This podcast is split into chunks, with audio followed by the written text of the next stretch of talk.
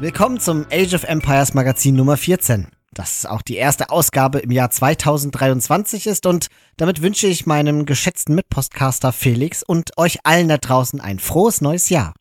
Danke auch, auch dir ein frohes neues Jahr und von mir auch nochmal an die ganze Community. Und wie ihr es gewohnt seid von uns, haben wir euch eine Reihe spannender Themen mitgebracht. In den Age of Empires Neuigkeiten geben wir einen Zwischenstand über die zweite Saison der T90s Titans League und die zweite Saison von Jordans Medieval Brawl. Wir sprechen kurz über NAC 4.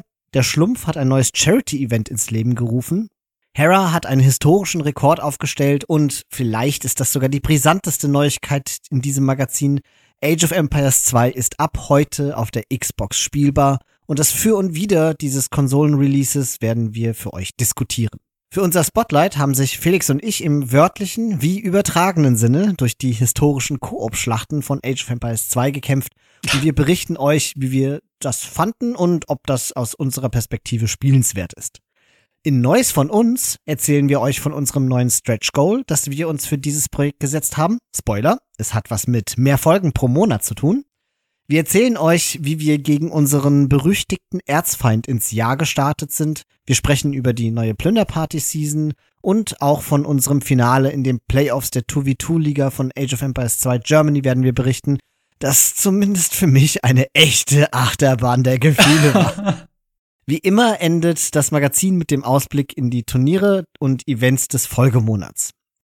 In unserem Programmüberblick habe ich es ja schon erwähnt. Wir wollen unser Projekt stets weiterentwickeln und haben uns natürlich hohe Ziele gesetzt und genau dafür bauen wir auch auf eure Unterstützung. Wenn es euch möglich ist, könnt ihr uns über die Unterstützungsplattform Steady einen kleinen monatlichen Beitrag schenken, der uns die nötige Sicherheit gibt, damit wir dieses Podcast-Projekt am Laufen halten können. Als Dankeschön gibt's von uns sogar eine ganze Menge Lesestoff zu Age of Empires, den wir stetig weiterentwickeln und updaten.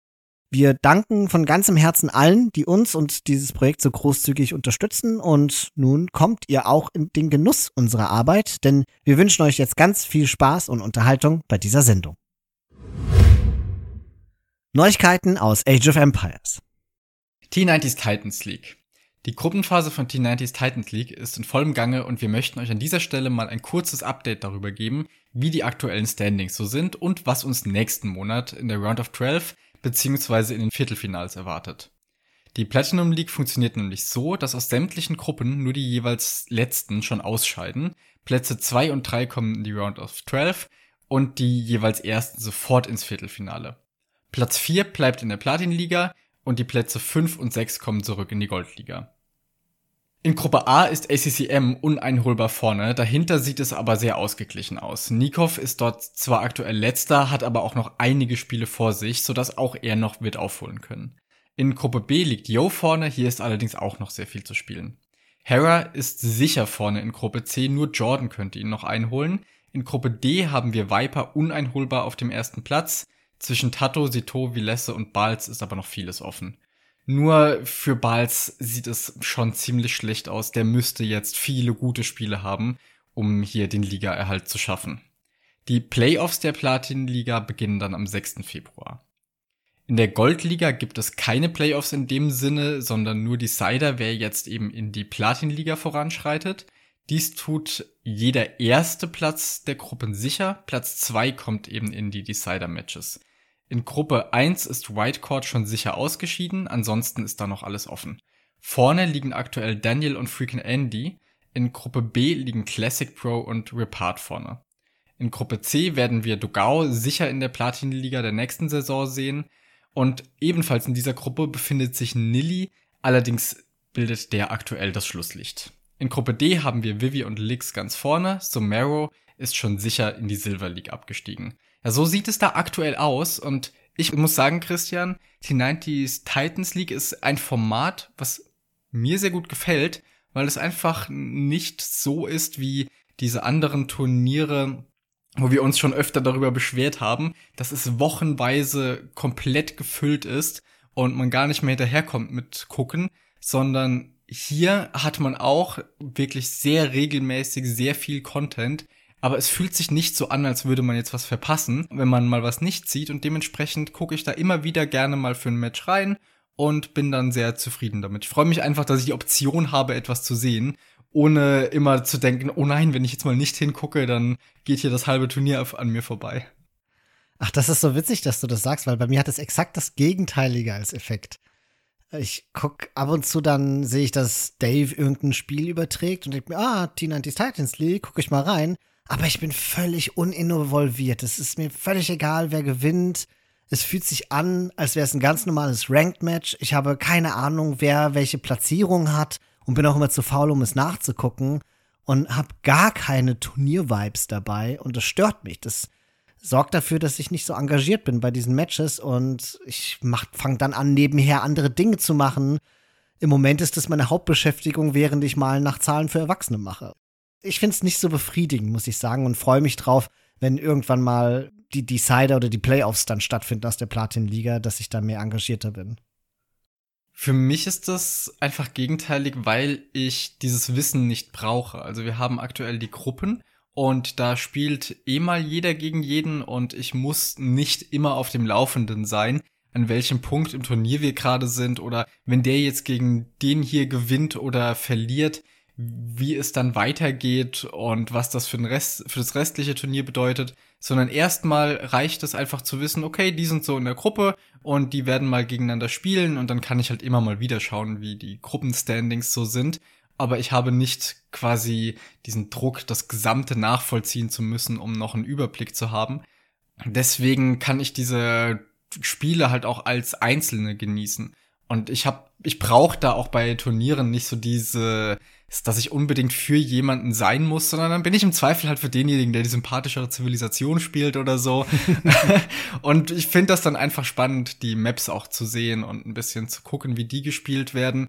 Gerade bin ich ja selbst auch wegen diverser Turniere wieder dabei, mir ein paar neue Maps anzuschauen und so. Und da hilft es natürlich, wenn man bei den Pros ein bisschen gucken kann, wie die bestimmte Sachen machen. Alleine deswegen sehe ich es halt schon gern. Ja, ich meine, was ich gesehen habe, waren auch in aller Regel sehr unterhaltsame Matches. Zumal man ja durch die, dadurch, dass da einige SpielerInnen dabei sind, die sonst vielleicht nicht unbedingt aufeinander treffen würden, auch einfach mal Neues sieht. Und das ist sehr, sehr angenehm. Natürlich bin ich auch sehr glücklich darüber, dass Dave vieles castet. Es ist, ändert aber nichts daran, dass ich diese Dinge einfach zur Kenntnis nehme, wenn ich gerade Zeit habe und sie zufällig geschehen. Anders als bei anderen Turnieren, wo ich mir dezidiert die Zeit dafür nehme und dann auch nichts anderes tue und das mehr oder weniger in meinen Kalender eintrage. Das ist für mich der große Unterschied. Und deswegen bedeuten diese ganzen Spiele emotional im Moment gar nichts für mich. Ich bin nur ganz froh, dass es halt ab und zu qualitativ hochwertiges Gameplay gibt. Mhm. Was hältst du so von dem Map-Pool? Ja, ich weiß gar nicht so richtig, was in dem Map-Pool drin ist, aus, aus genau diesen Gründen. ich kann dir mal ein bisschen einen Überblick geben. Wir haben so Sachen wie Arabia natürlich, wir haben Akropolis, eine Map, die ich auch immer gern spiele. Wir haben sie in letzter Zeit auch im Team ein paar Mal gespielt, also in der Team-Variante. Arena muss natürlich dabei sein, Cross, wir haben Fortified Clearing, das ist diese komische Arena-mäßige Map, die aber nur zur Mitte hin gestonewallt ist und nach außen noch offen. Fortress, noch eine geschlossene Map, aber zum Glück bisher habe ich nicht allzu viele von den geschlossenen Sachen gesehen. Ghost Lake, Kilimanjaro, auch eine Map, die ich jetzt in Turnieren noch nie bewusst gesehen habe. Nomad, Scandinavia und ganz zum Schluss Shoals. Das ist die Map, die wir jetzt bei Red Bull Wololo beim letzten Mal dabei hatten, wo es dieses Wasser gibt bei der Mitte mit den schmalen Pfaden darüber, wo man lang gehen kann. Diese Sea Towers, die so viel Schaden ah, machen. Das, was wir letztens in Empire Wars gespielt haben. Ja, genau. Und die Maps sehe ich sehr gerne. Die hat mir in Red Bull schon gut gefallen und ich bin immer froh, wenn es die Maps aus dem Empire Wars dann auch schaffen, mal in normalen AM-Turnieren gespielt zu werden. Und Scholz ist da mal wieder ein Beispiel für. Ich hoffe, da folgen noch andere. ich habe ein paar Shows-Matches gesehen. Ich kann dir jetzt zwar nicht mehr sagen, wer es war. Und da hat auch Dave gecastet, der sich fürchterlich darüber aufgeregt hat, dass da jemand versucht, diese Sea Towers rauszunehmen, obwohl die so viel Schaden Das habe ich auch gesehen, das Spiel. weißt du noch, wer das war? Ich weiß es gar nicht. Aber es war sehr unterhaltsam. Nee. Und Kilimanjaro habe ich bei Jordan gesehen, also auch in Jordans Stream, wie der das gespielt hat. Da war ich auch überrascht, dass das im Map Pool ist. Und erinnere mich aber nicht mehr dran, ob das ein unterhaltsames Spiel war oder nicht.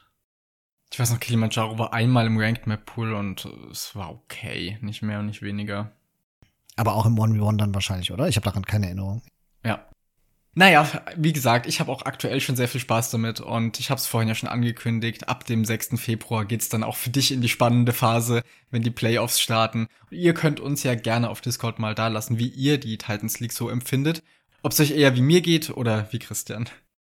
Und wo wir schon bei Ligen sind, können wir gleich über die nächste Liga sprechen, die vor allen Dingen im Februar stattfinden wird. Und für mich tatsächlich sogar sehr überraschend, weil ich habe nichts von einer Ankündigung oder sowas gesehen. Auf einmal hieß es in einem Stream von Jordan, ja, Jordans Medieval Brawl wird gecastet. Und ich so, what the fuck?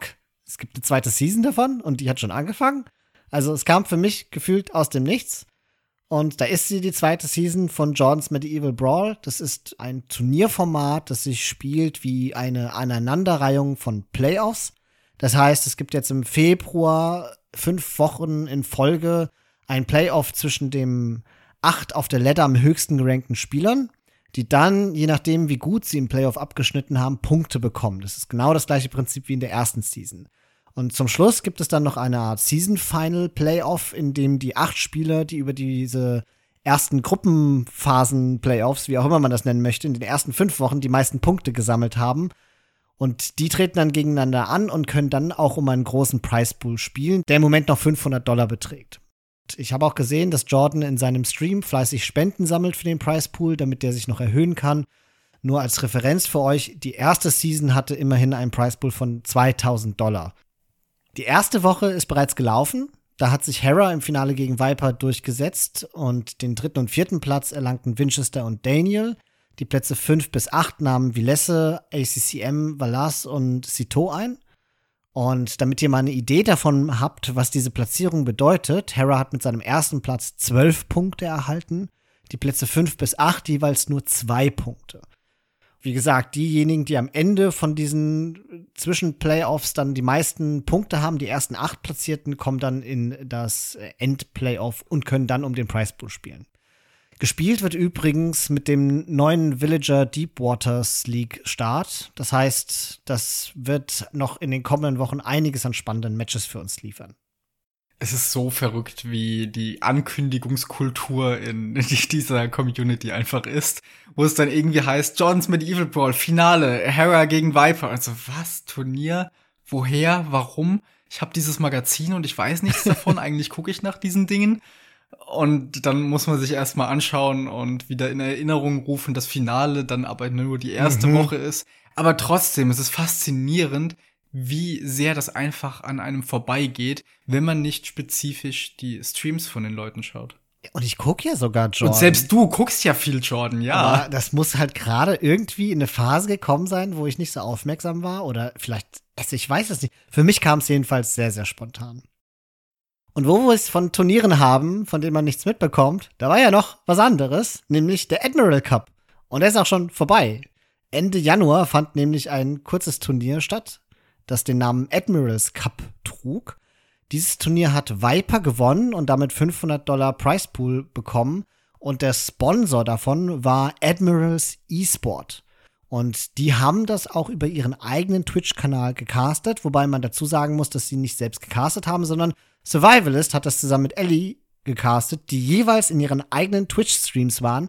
Und der Admirals Esports Twitch-Stream hat den Twitch-Stream von Survivalist geklont. also es ist total weird gewesen. Abenteuerlich. Ja, es hat mich mega verwirrt. Zumal der Survivalist richtig krass gut geklungen hat. Also sein, der hat irgendwie ein anderes Mikrofon-Setup gehabt, weshalb ich ihn erst gar nicht richtig erkannt habe. Und ich war verwirrt, ne, dass es diesen Cup gab. Das ist dann in Liquipedia mit diesem kleinen Prize Pool als C-Tier-Tournament eingetragen. Und dann habe ich mal geguckt, wer dieses Admirals Esports, was auch immer ist. Und es stellt sich raus, das ist eine kleine E-Sport-Organisation, die ein eigenes World of Warcraft-Team haben. Und wie mir scheint, wollen sie jetzt den Einstieg in die Age of Empires-Szene wagen. Ob das dauerhaft ist und wie das motiviert ist, keine Ahnung. Ich habe auch mal in dem Twitch-Stream von dem Admirals eSport-Kanal reingeschrieben und gefragt, wer sie denn sind und ob sie in Zukunft mehr machen wollen. Es hat mir aber niemand geantwortet. Und das liegt daran, dass da generell niemand geschrieben hat. Der Twitch-Stream war einfach leer. Da waren irgendwie 70 Leute, die zugeschaut haben, aber keiner hat was geschrieben. Der Caster konnte mir natürlich nicht antworten, weil es war ein Survivalist und der war in seinem eigenen Stream. also es war total surreal. Wenn man bei denen auf die Homepage geht, die haben nämlich eine eigene E-Sports-Homepage, dann wirkt das für mich auch erstmal noch relativ inhaltsleer und wie neu gegründet. Ich weiß nicht, was ich davon erwarten kann. Ich finde das alles sehr, sehr weird, aber im besten Fall haben wir einen neuen E-Sports-Organisator oder jemand, der sich in der Szene engagieren will für Age of Empires und das kann ja keine schlechte Nachricht sein. Der erste Schritt wurde mit einem, wie ich finde, sehr mangelhaft announceden Turnier gemacht. Fügt sich also schon mal gut ein hier. Stimmt. Passt gut in die Jordanische Tradition. Hervorragend integriert in die Age of Empires Szene. Der Witz ist, bevor ich noch erkannt hatte, dass es Survival ist, hatte ich schon in meinen Notizen hingeschrieben, oh, der Caster weiß richtig, richtig viel über das Spiel. Und der ist nicht nur ein guter Caster, der ist sogar ein guter Spectator, weil der mit der Maus total ruhig umhergeht. Und ich so, wie kann das denn sein? Und dann irgendwann sagt Ellie Peter. Und ich so, Moment, ich kenne doch einen Peter. Moment, der hört sich ein bisschen an wie Survivalist. Und dann habe ich geguckt, Survivalist streamt gerade ist einfach exakt das gleiche Bild. So habe ich das herausgefunden. ja, ich habe auch hiervon fast nichts mitbekommen. Mir ging es ähnlich wie mit Johns Medieval Brawl. Ich ging irgendwann auf Twitch und habe gesehen, Ornlu castet ein Finale von irgendeinem Turnier und Viper spielt. So, hä? Ist hier schon wieder los? Und dann habe ich das einfach akzeptiert. Also ich glaube, das war ein Turnier, dessen Ziel es war, darauf aufmerksam zu machen, dass es Admirals eSport gibt. Ja. Ich weiß nicht, wie klug es dann ist, einen leeren Twitch-Kanal laufen zu lassen. Aber das ist für mich ein ja. Hinweis darauf, dass die keine Streaming-Organisation sein werden. Also ihnen wird es nicht ums Casten oder so gehen, sondern ihnen wird es eher darum gehen, dass Turniere organisiert werden. Ja. Dass die Survivalist und Ellie zusammengepackt haben, ist für mich schon mal ein ganz gutes Zeichen, weil das bedeutet, dass sie sich ernsthaft tief mit der Age of Empires Szene auseinandergesetzt haben und nicht einfach den mhm. erstbesten Caster, den größten Caster nehmen. Auf der anderen Seite, das mit den Streams so zu machen, ich wüsste auch nichts viel klügeres, weil wenn die jetzt sagen, das Ganze findet bei uns statt auf unserem Admirals Esports Kanal und kein Mensch kennt diesen Kanal, ist das natürlich schon mal nicht so praktisch und dann zu sagen, diese beiden bekannten Persönlichkeiten aus der Age of Empires Szene casten das bei sich, schafft natürlich schon mal mehr Aufmerksamkeit. Und wenn du dann deinen eigenen Kanal noch parallel dazu laufen hast, ist das halt schon mal besser als nichts, sage ich mal, für die Aufmerksamkeit. Das auf jeden Fall. Vielleicht ist es gar nicht mal so blöd. Genau, ich glaube auch nicht, dass das blöd war. Ich habe halt wirklich versucht, die Ratio dahinter zu verstehen und meine Schlussfolgerung war einfach, das wird kein neuer Caster oder sowas, sondern das wird wirklich eine reine E-Sports-Organisation sein. Ja, worüber man sich ja auch fast mehr oder auf jeden Fall eigentlich oh ja. mehr freuen müsste, weil Caster haben wir ja eigentlich mittlerweile. Es ist immer so unterschiedlich. Wir, wir sagen regelmäßig, ja, wir haben schon ganz gute Caster und dann immer mal wieder so, ja, aber hier und da vielleicht auch nicht. Gerade bin ich eigentlich ziemlich zufrieden, seit Dave äh, so vollzeitmäßig dabei ist und Onlu castet gefühlt auch sehr viel mehr in letzter Zeit. Zumindest stolper ich öfter über seinen Stream. Das kann aber auch einfach nur an der Abwesenheit von T90 liegen und dass Onlu sich da mehr hin hervortut. Onlu war ja früher so ein bisschen derjenige, der mit Leadercore gecastet mhm. hat. Als Leadercore noch größer war, beziehungsweise als Leadercore noch in Age of Empires 2 unterwegs war. Und jetzt hat Onlu das geschafft, sich da selbst hervorzuarbeiten und jetzt gucke ich halt bei ihm sehr viele Streams in letzter Zeit oder beziehungsweise Casts oder eben halt Dave. Aber dadurch habe ich das Gefühl, dass auf Twitch mittlerweile eigentlich so das Gröbste gecovert wird. Vor allem, weil Dave ja stets bemüht ist, immer eine ganz gute Vollständigkeit hinzukriegen bei den Turnieren, wo er dabei ist, dass er dann eben diejenigen Spiele castet, die sonst ein bisschen untergehen würden. Insofern freue ich mich da auf jeden Fall eher, dass wir jetzt eine E-Sports-Organisation haben, die hier interessiert ist und dann als weiterer Turnierveranstalter oder vielleicht dann irgendwann sogar als Heim für irgendein Team in Betracht kommt. Ja, es bleibt abzuwarten. Wir werden das beobachten und wenn es etwas Berichtenswertes gibt, dann werden wir, wie ihr es von uns gewohnt seid, auch in diesem Magazin davon berichten. Und dann haben wir noch eine kleine Neuigkeit von MBL, denn der war ja früher dafür bekannt, so oft und viel zu spielen und zu streamen wie kaum jemand sonst. Doch dann hat er einen Job bekommen und man hat teilweise monatelang nichts von ihm gesehen. Auch seine ohnehin ja schon knapp bemessene Vorbereitungszeit für Turniere kam dadurch regelmäßig noch kürzer. Aber jetzt scheint er wieder mehr zu Age of Empires finden zu wollen und überlegt tatsächlich, Fulltime-Spieler und vor allem eben auch Streamer zu werden. Das hat er jetzt schon in mehreren Streamtiteln und auch Tweets debattiert. Und auf Twitter habe ich auch gesehen, wie Jordan natürlich aus eigener Erfahrung direkt gesagt hat, dass das jetzt eine Gelegenheit ist, die MBL ergreifen soll, sonst wird er sich noch ewig lang ärgern.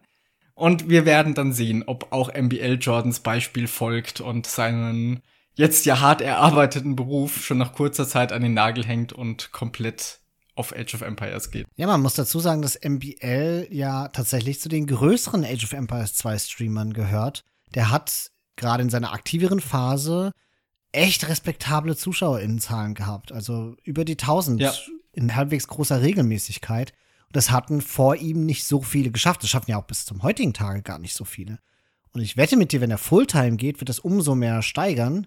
Das ist sicherlich auch seiner, ich sag mal, kontroversen und sehr aufbrausenden Persönlichkeit zu verschulden. Wir haben ja eigentlich eher so eine sehr wholesome Community und MBL ist jemand, der dann auch gerne mal, der, also der ist ja jetzt nicht toxisch im eigentlichen Sinne, aber er kann halt mal so aus sich rausfahren. Nee. Ne? Der ist ein bisschen emotionaler und lauter und sowas und sorgt damit auch für einige komödiantische Momente und ist damit sehr unterhaltsam in vielerlei Hinsicht. Jetzt nicht unbedingt für mich, aber ich weiß ja, dass du ihn zum Beispiel sehr gerne guckst. Und das wäre ein Mehrwert für uns, auf jeden Fall.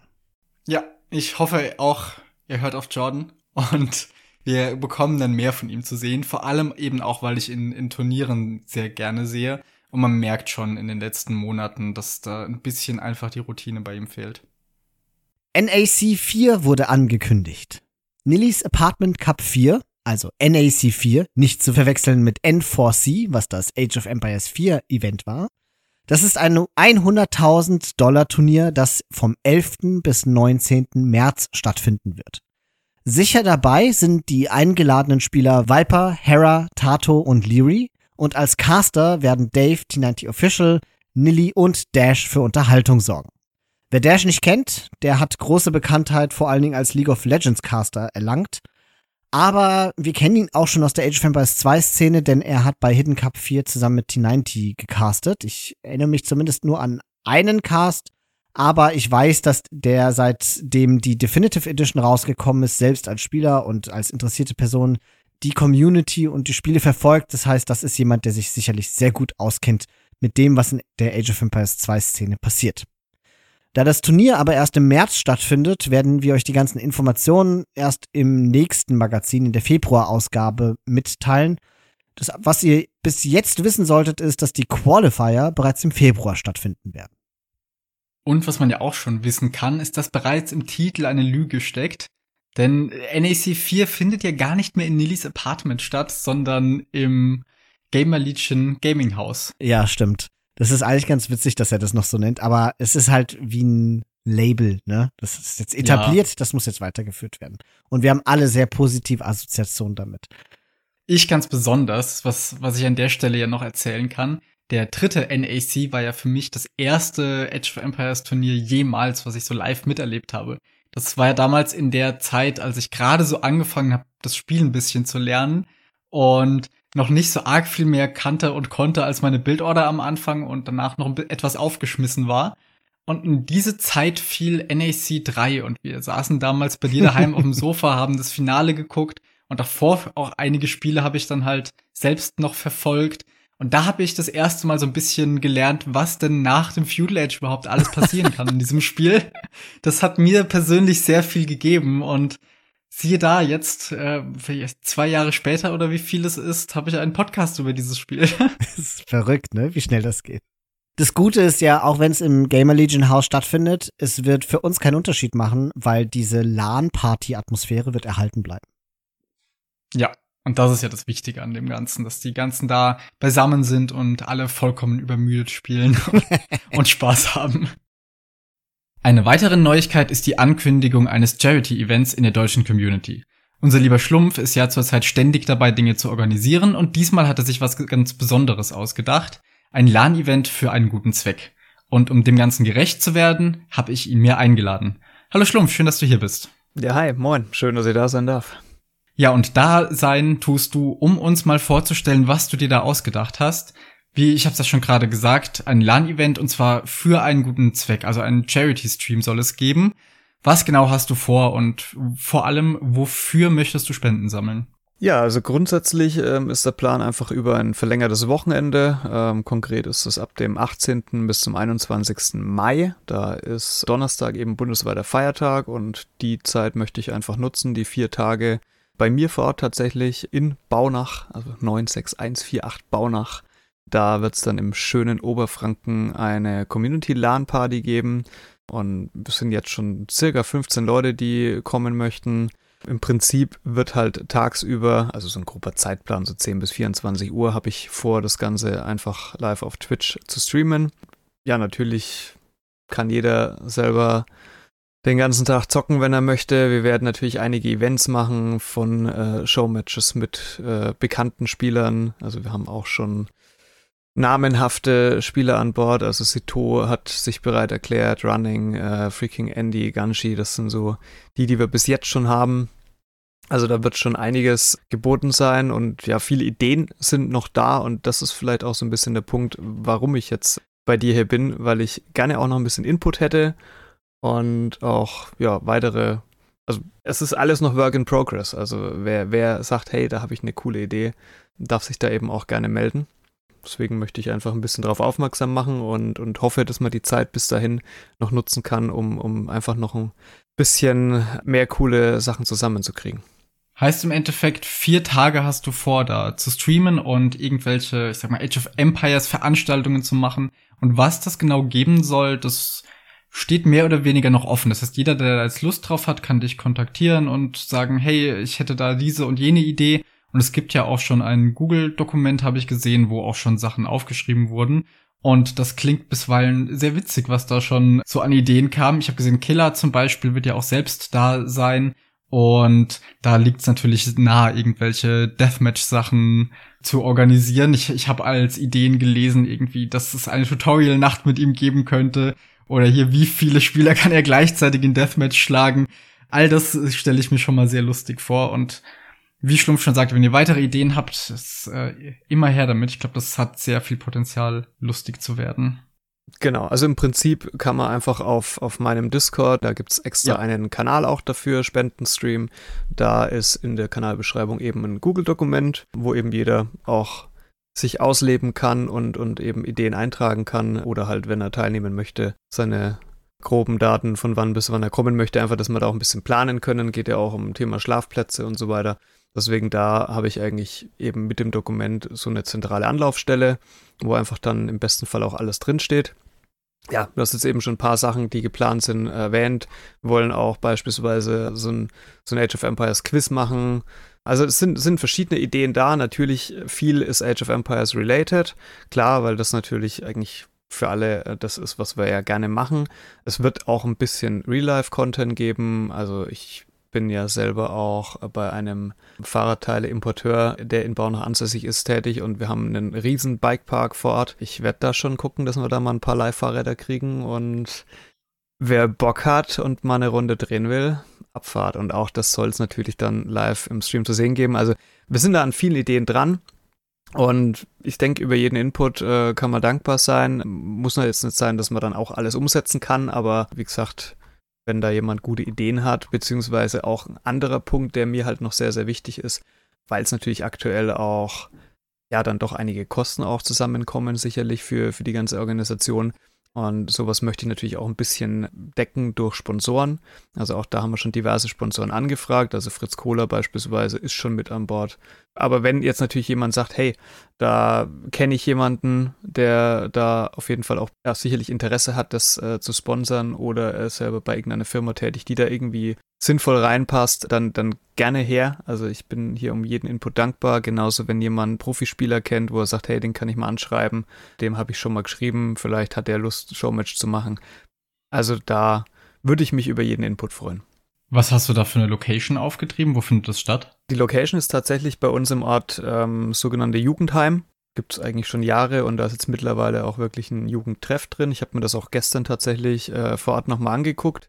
Ich kenne es zwar schon von früher, also der eine oder andere weiß, ich habe mal in einer Metalband gespielt und wir haben damals tatsächlich äh, einige Auftritte in dem, äh, in, in dem Ort gehabt, aber Ja, sieht jetzt ein bisschen anders aus, ist aber auf jeden Fall sehr, sehr cool. Es ist eine Küche vorhanden, es sind mehrere Räume, also äh, wir haben draußen sogar einen überdachten Bereich. Ich werde meinen Gasgrill da hinstellen. Also das ist schon ziemlich cool und äh, freue ich mich tierisch drauf. Also es ist auch Billard und, und Kicker vorhanden. Also ja, ich glaube, man kann da schon auch außerhalb von Age in den vier Tagen eine coole Zeit haben.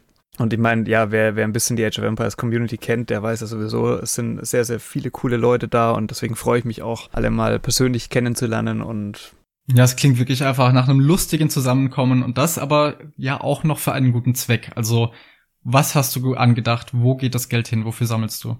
Tatsächlich, also es soll Spaß machen, denn das ist mir, glaube ich, das Wichtigste, weil ich persönlich leide schon seit zwei Jahren zumindest diagnostiziert unter Depressionen.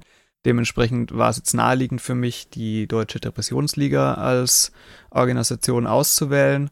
Mir geht es natürlich zum einen darum, einfach darauf aufmerksam zu machen, dass das halt doch irgendwo mittlerweile ein Riesenthema ist. Also in Deutschland sind über fünf Millionen Menschen betroffen. Aber wenn man die Zahl nicht kennt, gefühlt würde ich sagen, hat man nicht den Eindruck, dass das alle wissen. Und deswegen ist natürlich zum einen schon mal allein die Aufmerksamkeit darauf zu richten und wenn dann natürlich noch Spenden zusammenkommen, ist halt sehr, sehr schön. Aber auch da gibt es noch eine kleine Bitte tatsächlich, äh, wo jeder Zuhörer auch ganz einfach helfen kann, denn es ist so, dass über Twitch gibt es ja seit ein paar Monaten die Möglichkeit eben Spenden zu sammeln. Es ist aber noch ein bisschen ausgewählt von den Organisationen, an die gespendet werden kann. Und ich habe jetzt über die Möglichkeit halt mehr oder weniger sozusagen eine, eine Art Petition an Twitch, dass man halt vorschlägt, diese Organisation, an die würde ich gerne spenden. Und da fehlen eben auch noch ein bisschen Stimmen, dass das auch wirklich aufgenommen wird, dass dann auch wirklich mein Traum in Erfüllung geht. Also wer auf Twitch ein Konto hat, kann dann gerne einfach, ich würde sagen, wie gesagt, ich gebe da den Link einfach mal weiter. Und es ist im Endeffekt einmal Link anklicken, mit Twitch angemeldet sein, einmal draufklicken und äh, ihr tut mir was Gutes, ohne dass es euch länger als eine Minute dauert oder euch irgendwas etwas kostet. Also wäre wär sehr schön, wenn da der eine oder andere seine Stimme für abgibt. Ja, das packe ich dann genauso wie deinen Discord in die Folgenbeschreibung, dann ist das für jeden ganz leicht zu finden hier. Gut, ich würde sagen, dann wissen wir, worum es geht. Ich finde es großartig, dass du das tust. Das ist wirklich ein wichtiges Thema einfach. Wie du gesagt hast, viele Leute sind betroffen. Ich habe da auch jemand in meinem Umfeld und ich finde es einfach toll, dass du dich darum kümmerst, dass wir als Community da jetzt was beitragen können. Und ich hoffe, es finden sich viele Leute, die hier was beitragen möchten und einfach dich bei deinem Projekt unterstützen.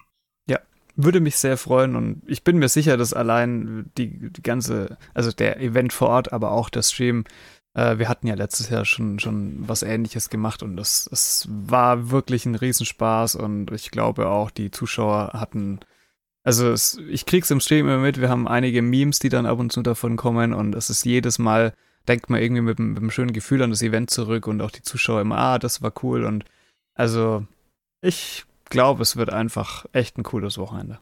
Ja, mit Sicherheit. Und damit bedanke ich mich, dass du hier warst und man sieht sich im Stream, spielt sich, hört sich, wie auch immer. Das auf jeden Fall. Jo, danke dir, mach's gut. Tschüss. Da haben wir ja jetzt schon zu Jahresbeginn etwas, auf das wir uns in einigen Monaten freuen dürfen. Vielen Dank, Felix, dass du den Schlumpf eingeladen hast und dieses Gespräch mit ihm geführt hast. Ja, und wir haben ja sogar noch was, auf das wir uns bereits in ein paar Tagen oder wenn der Podcast erscheinen wird, quasi heute, ja, heute freuen werden, weiß ich nicht. Ich glaube, für uns macht das gar nicht so viel Unterschied. Aber der Xbox-Release von der Konsolenversion wurde nochmal besonders angekündigt und es gab auch den ersten Trailer zu sehen. Und zwar am 24.01. Hier war zum ersten Mal Gameplay der Xbox-Version von Age of Empires 2 DI zu sehen. Und da konnte man auch erkennen, in welche Richtung die Bedienungserleichterungen und auch die Steuerung generell so gehen würden. Auffällig sind außerdem ein UI mit sehr großen Elementen, allerdings ohne oder zumindest mit transparenten Hintergründen, so dass dennoch viel vom Spiel zu sehen ist. Gebäudebau findet anhand eines Auswahlrades statt, wie man das aus anderen Konsolenspielen zur Wahl von beispielsweise Waffen oder auch aus anderen Strategiespielports kennt. Spannend ist auch eine Anzeige, welche anhand eines Kuchendiagramms die Wirtschaftsverteilung anzeigt und bei deren Auswahl es mehrere so Presets zur Ausrichtung der Wirtschaft gibt. Im Trailer zu sehen beispielsweise ist Basic, um einfach ins Feudal Age zu kommen. oder aber auch Militia Rush, um einen Drush durchzuführen. Auch ein Farm Auto Placement Feature ist da zu erkennen und da steht als Beschreibung, wenn man das aktiviert, dass es eben den Villagern erlaubt, selbstständig Farms zu bauen, immer dann, wenn genug Holz vorhanden ist. Für alle Interessierten, die Konsolen- und Cloud-Version kommt heute am 31.01. raus. Ich denke aber, dass für unsere Zielgruppe hier vor allem eine Information relevant ist. Es wird optionales Crossplay geben. Womöglich haben wir dann demnächst die gleiche Diskussion wie in einigen Shootern, wo Auto-Aim am Controller ein paar Vorzüge bringt und die Präzision von Maus und Tastatur ein paar andere. Ich denke aber von allem, was der Trailer zeigt, dass Maus und Tastatur für kompetitive Spiele weiterhin die Eingabemöglichkeit der Wahl bleiben wird und Controller mehr für die Kampagne oder eben Multiplayer ohne Crossplay genutzt werden. Und Dave. Dave wird sich auch freuen, denn so wie ich es verstanden habe, wird der Controller-Support auch am PC funktionieren, sodass er realistische Chancen haben wird, als Controller-Player nochmal gut aufzusteigen. Womöglich erwischt er mich dann bald auf 1600, Ilo. Ich bin gespannt. Ich weiß gar nicht, ob Dave sich so sehr freuen wird, weil der ganze Skill, den der Dave da reinsetzt, den übernimmt ja jetzt gegebenenfalls alle diese ganzen automatischen Features von weißt du, von der KI, die dahinter steckt. Ja. Also das wäre, das wäre wahrscheinlich für Dave ziemlich unangenehm. Ich weiß es nicht, weil Dave hat ja nicht nur, also Daves großes Problem, was er anderen gegenüber hat, ist ja immer dann, wenn das Spiel hektisch wird und durcheinander. Deswegen spielt er ja immer die Maps, wo er sich auf eine Sache konzentrieren kann, größtenteils, oder eine Strategie durchziehen, die jetzt nicht voraussetzt, dass er fünf Sachen gleichzeitig macht. Und ich glaube, wenn dann aber hier diese Option kommt, dass ihm die, diese Erleichterung ein bisschen was abnehmen, kann er auch auf einmal auch andere Strategien machen und sich ein bisschen darauf konzentrieren. Und er wird einfach diesen Vorteil, all diesen Skill, den er sich schon angeeignet hat mit Geschwindigkeit und Präzision am Controller, den wird er jetzt einfach noch besser in anderen Bereichen nutzen können. Es ist nicht so, denke ich, dass mhm. alle, die jetzt damit dazukommen und diese Features nutzen, sofort auf seinem Level sind. Bei weitem nicht. Für unsere HörerInnen da draußen, ihr müsst wissen, wir nehmen das jetzt nicht am 31. Januar auf, sondern am 27. Januar, das heißt vier Tage vor dem Release. Dementsprechend wissen wir manche Dinge einfach noch nicht, die ihr gegebenenfalls wisst, die ihr da in der Zukunft diese Folge hört. Äh, soll heißen, wenn unsere Spekulationen in die falsche Richtung gehen, dann verzeiht es uns. Aber eine Sache würde ich gerne ansprechen und das ist der große, große Diskussionspunkt, der diese Features aus der Konsolen Edition so ein wenig brisant werden lässt. Denn was wir bisher noch nicht wissen, ist, ob man auf der Xbox, wenn man Maus und Tastatur anschließt, was problemlos gehen wird, trotzdem diese ganzen Feature bekommt. Was bedeutet, dass man im Grunde einen ganz starken Vorteil gegenüber normalen Maus- und Tastaturspielern am PC haben wird, die nicht diese Feature benutzen können, wenn, und das ist ja auch noch nicht sicher, zumindest zu diesem Zeitpunkt, wenn die KI tatsächlich auch so etwas wie das Steuern der Militäreinheiten übernimmt. Ich meine gelesen zu haben, dass das nicht geht. Also, dass die Konsole erkennen wird, wenn der Maus und Tastatur angeschlossen ist und dann diese Steuerungsmöglichkeit diese Vorteile, sage ich mal, ausschließt aber das habe ich nirgendwo offizielles gelesen. Von daher habe ich das jetzt auch nicht verlinkt oder so, sondern das war eher eine Mutmaßung. Aber das ist was, was ich mir gut vorstellen kann, weil andersrum soll ja auch die PC-Version erkennen, wenn ein Controller angeschlossen ist und dann die Bedienungserleichterungen ermöglichen. Also das ist jedenfalls der große Diskussionspunkt. Nicht, dass es am Ende unfair wird, wenn die Leute über Xbox spielen. Ich muss sagen, ich find's total cool, aber dass es die Konsolen Edition geben wird. Einerseits in der Hoffnung, dass es einfach nochmal mehr Leute dann auch ins kompetitive Spiel ziehen wird und andererseits, weil ich es schön finde, dass dieses Franchise eine Wiederkehr zu den Konsolen findet, denn wie manche von euch wissen, das Ding Age of Empires gab's ja, oder Age of Empires 2 gab's ja schon mal auf der PlayStation 2 zu spielen. Das war fürchterlich und grauenhaft. Genauso wie Command Conquer damals grauenhaft auf dem Nintendo 64 war. Aber es hat trotzdem Spaß gemacht für Casual-Spieler, die einfach nochmal Lust haben auf so ein Spiel. Und das Ganze in 4K zu erleben auf einem großen Bildschirm. Hui, da, da, also, wenn das Ding für eine Playstation rauskäme und kein Xbox Exclusive wäre, ich würde es mir holen. Boah, weiß ich nicht. Ich glaube, das würde dich sehr frustrieren. Ich glaube, das ist keine Version, wo man hingehen kann, wenn man nicht Dave heißt wenn man schon äh, am PC geübt ist. Ich glaube, das wäre nur frustrierend, wenn du auf einmal mit dem Controller da sitzt und alles so langsam geht und man nicht die gewohnte Präzision hat. Zumindest wäre das, wie ich mir das vorstelle. Trotzdem finde ich es aber auch sehr gut, dass das existiert. Wie du gesagt hast, einfach nur Aufmerksamkeit noch für das Franchise, Leute, die das Ganze gemütlich genießen können und vielleicht aber auch andere, für die Echtzeitstrategie gar nicht mal mehr so unbedingt ein Begriff ist und die anhand dessen jetzt merken, dass es ein cooles Genre ist und dann mhm. vielleicht auch zur PC-Version übergehen, von der sie bisher einfach nichts wussten. Das kann ich mir sehr gut vorstellen und es ist ja auch nicht so, als wäre Age of Empires 2 auch jetzt in der DI-Version ein Spiel, was am PC so arg große Voraussetzungen hat, sondern vielleicht finden das Leute einfach auf der Konsole und sagen, ach cool, aber ich merke, das ist eher was für ein PC und holen sich dann da nochmal. Ja, ganz im Gegenteil. Nach allem, was ich so lese und höre über Lags und Spiele, Schwierigkeiten, scheint es einfach völlig irrelevant zu sein, was für ein System du hast, sondern mehr vom Zufall abhängig zu sein. das ist richtig. Merken wir ja auch bei dir und in letzter Zeit leider auch bei mir, dass auch am PC das Ganze immer mal wieder hängt. Ich hoffe, da, da kommt mal ein Patch, weil langsam kann das ja nicht mehr an nur einzelnen Leuten liegen. Ich glaube aber, dass du Unrecht damit hast, dass ich keinen Spaß damit an der Konsole hätte. Weil anders als damals dieser PS2-Port wird das, glaube ich, ein extrem guter Port sein. Durch dieses Radialmenü zum Auswählen und dadurch, dass du halt einfach sehr viel automatisiert machen lassen kannst. Du also, und so hieß es ja in diesem Age of Empires Podcast, den die Entwickler gemacht hatten, das Ziel von ihnen war, eine Konsolenversion zu machen, in den SpielerInnen nicht micromanagen müssen. Was ja eigentlich für uns genau das ist, was das Spiel auszeichnet. Genau, deswegen meinte ich ja, willst du Age of Empires spielen, ohne das machen zu müssen? Das ist halt nicht mehr das Spiel dann für dich. Du musst ja überlegen, ich würde das, wenn ich, wenn ich das auf der Playstation hätte, ich habe halt keine Xbox, ich kann es mir nicht holen und ich kaufe mir nicht deswegen eine Xbox für ein Spiel, das ich am PC spielen kann. Aber käme es für die Playstation raus, würde ich es mir holen, weil dann kann ich mich abends, so kurz vorm Schlafen, einfach nochmal hinsetzen, ich mache die KI auf einfach und spiele irgendwelche Kampagnen. Einfach so zum Spaß oder irgendwelche Szenarios, die die Leute gemacht haben. Auf der Xbox müsstest du ja auch genauso gut die Mods installieren können. Ich stelle mir das schon sehr, sehr entspannend vor. Halt eine ganz andere Spielerfahrung als das, was ich am PC habe. Na gut, es ist nichts, was ich mir jetzt vorstellen könnte. Das ist nicht das, was ich in diesem Spiel suche. Aber gut, vielleicht gibt es noch mehr Leute, für die sich das lohnt in der Form wie gesagt, ich finde es gut, dass es die Version gibt, geben wird. Naja, bereits gibt, wenn das hier erscheint. Diese Zeitparadoxien. ja, jedes Mal in diesem Magazin, das ist ja furchtbar. und wir werden dann eben sehen, was da mit dem Crossplay genau auf uns zukommt, ob sich das überhaupt irgendwie bemerkbar macht. Ich kann mir vorstellen, dass sich diejenigen Leute, die auf der Konsole Ranked spielen, recht schnell dafür entscheiden, das mit der PC-Version nicht zu erlauben, das Crossplay, denn wie gesagt, es wird optional sein und dass die einfach unter sich bleiben. Wie auch immer, Felix hat keine Konsolen, aus Prinzip nicht. Ich habe keine Xbox, weil ich PlayStation-Kind bin. Das heißt, wir werden nicht in den Genuss dieses, äh, dieses Luxus kommen können. Aber solltet ihr in diesen Genuss kommen und das Spiel auf Konsole spielen, dann bitte kommt auf unseren Discord, wenn ihr nicht eh schon da seid und teilt es uns mit, weil ich bin wahnsinnig neugierig und würde gerne eure Erfahrungen damit hören.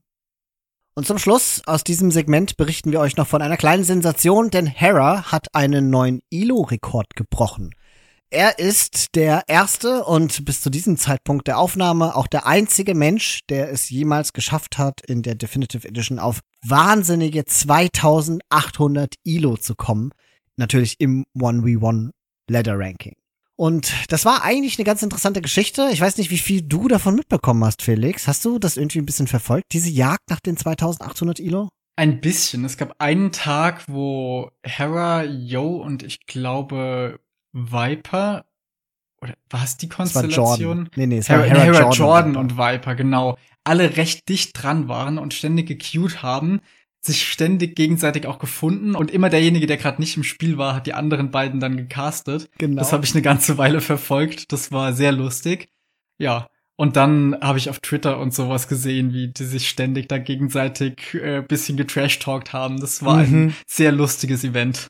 Vipers Tweet war ganz witzig. Der hatte gemeint, er möchte 2800 Ilo erreichen und würde deswegen ganz gerne wissen, wann Jordan queuen wird. Und, der, und Jordan hatte irgendwie geantwortet von wegen ich frühstücke Schlangen oder sowas. Aber es ist tatsächlich für Viper nach hinten losgegangen, denn zumindest die Zeit, die ich diese, diesen schönen Tag verfolgt hatte, hat Jordan tatsächlich Viper gefarmt. Und Hera hat Jordan gefarmt, was bedeutet, Jordan hat ständig gegen Viper gewonnen und Hera hat ständig gegen Jordan gewonnen. Ja. ja, und dadurch hat Hera es dann zuerst geschafft. Und soweit ich weiß, bisher hat es ihm noch keiner nachgetan. Aber auch Hera selbst ist, glaube ich, dann tags darauf schon wieder 50, 60 Punkte abgestürzt.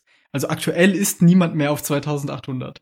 Genau so ist es. Mr. Yo war eine Zeit vorher jemand, der ganz knapp die 2800 verfehlt hatte.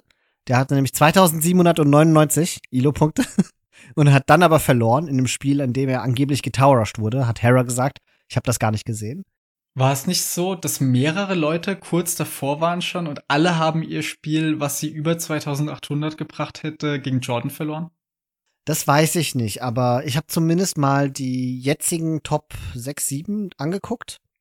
Das sind ja nach wie vor auch Viper, da ist auch Citro dabei und äh, ich weiß gar nicht mehr wer. Jedenfalls, die hatten alle ein maximal hohes ILO von 2740 bis 2750. Also die waren alle nicht so wirklich nah dran an den 2800. Auch Jordan war, glaube ich, bei 2760 und hat es dann nicht höher geschafft.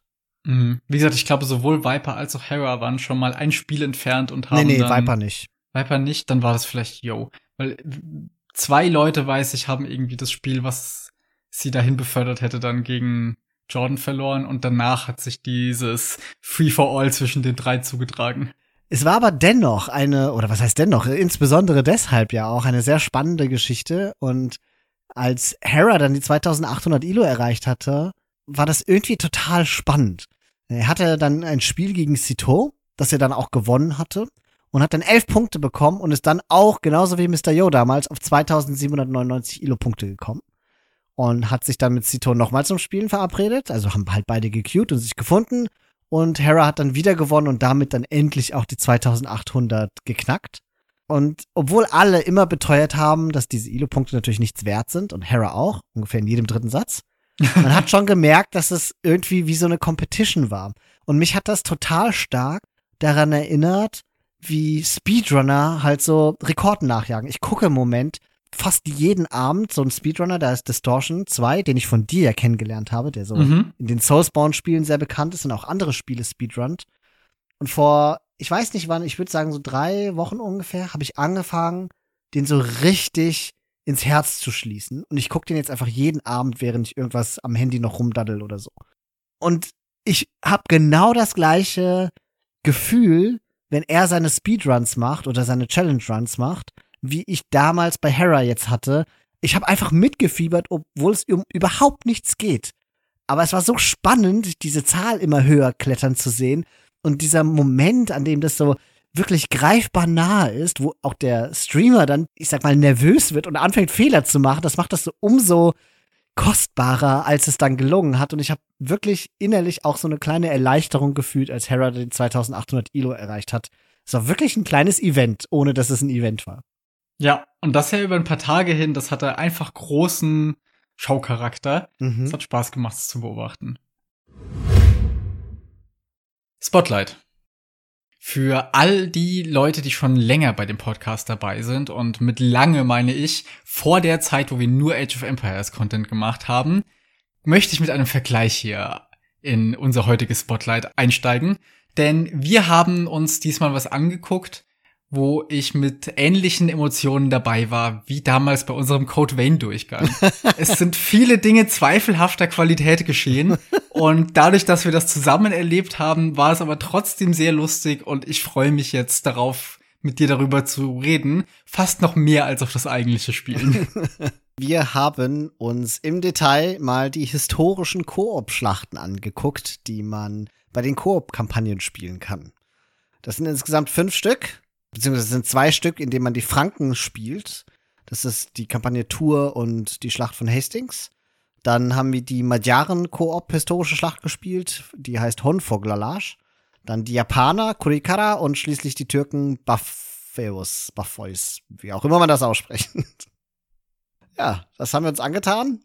Und jo, und jetzt erzählen wir mal, wie so unser Eindruck ist, so ganz spontan. Tatsächlich haben wir die letzte, die Türken-Kampagne, gerade eben noch gespielt, bevor wir jetzt dieses Segment aufnehmen. Das heißt, unsere Eindrücke sind sehr, sehr frisch.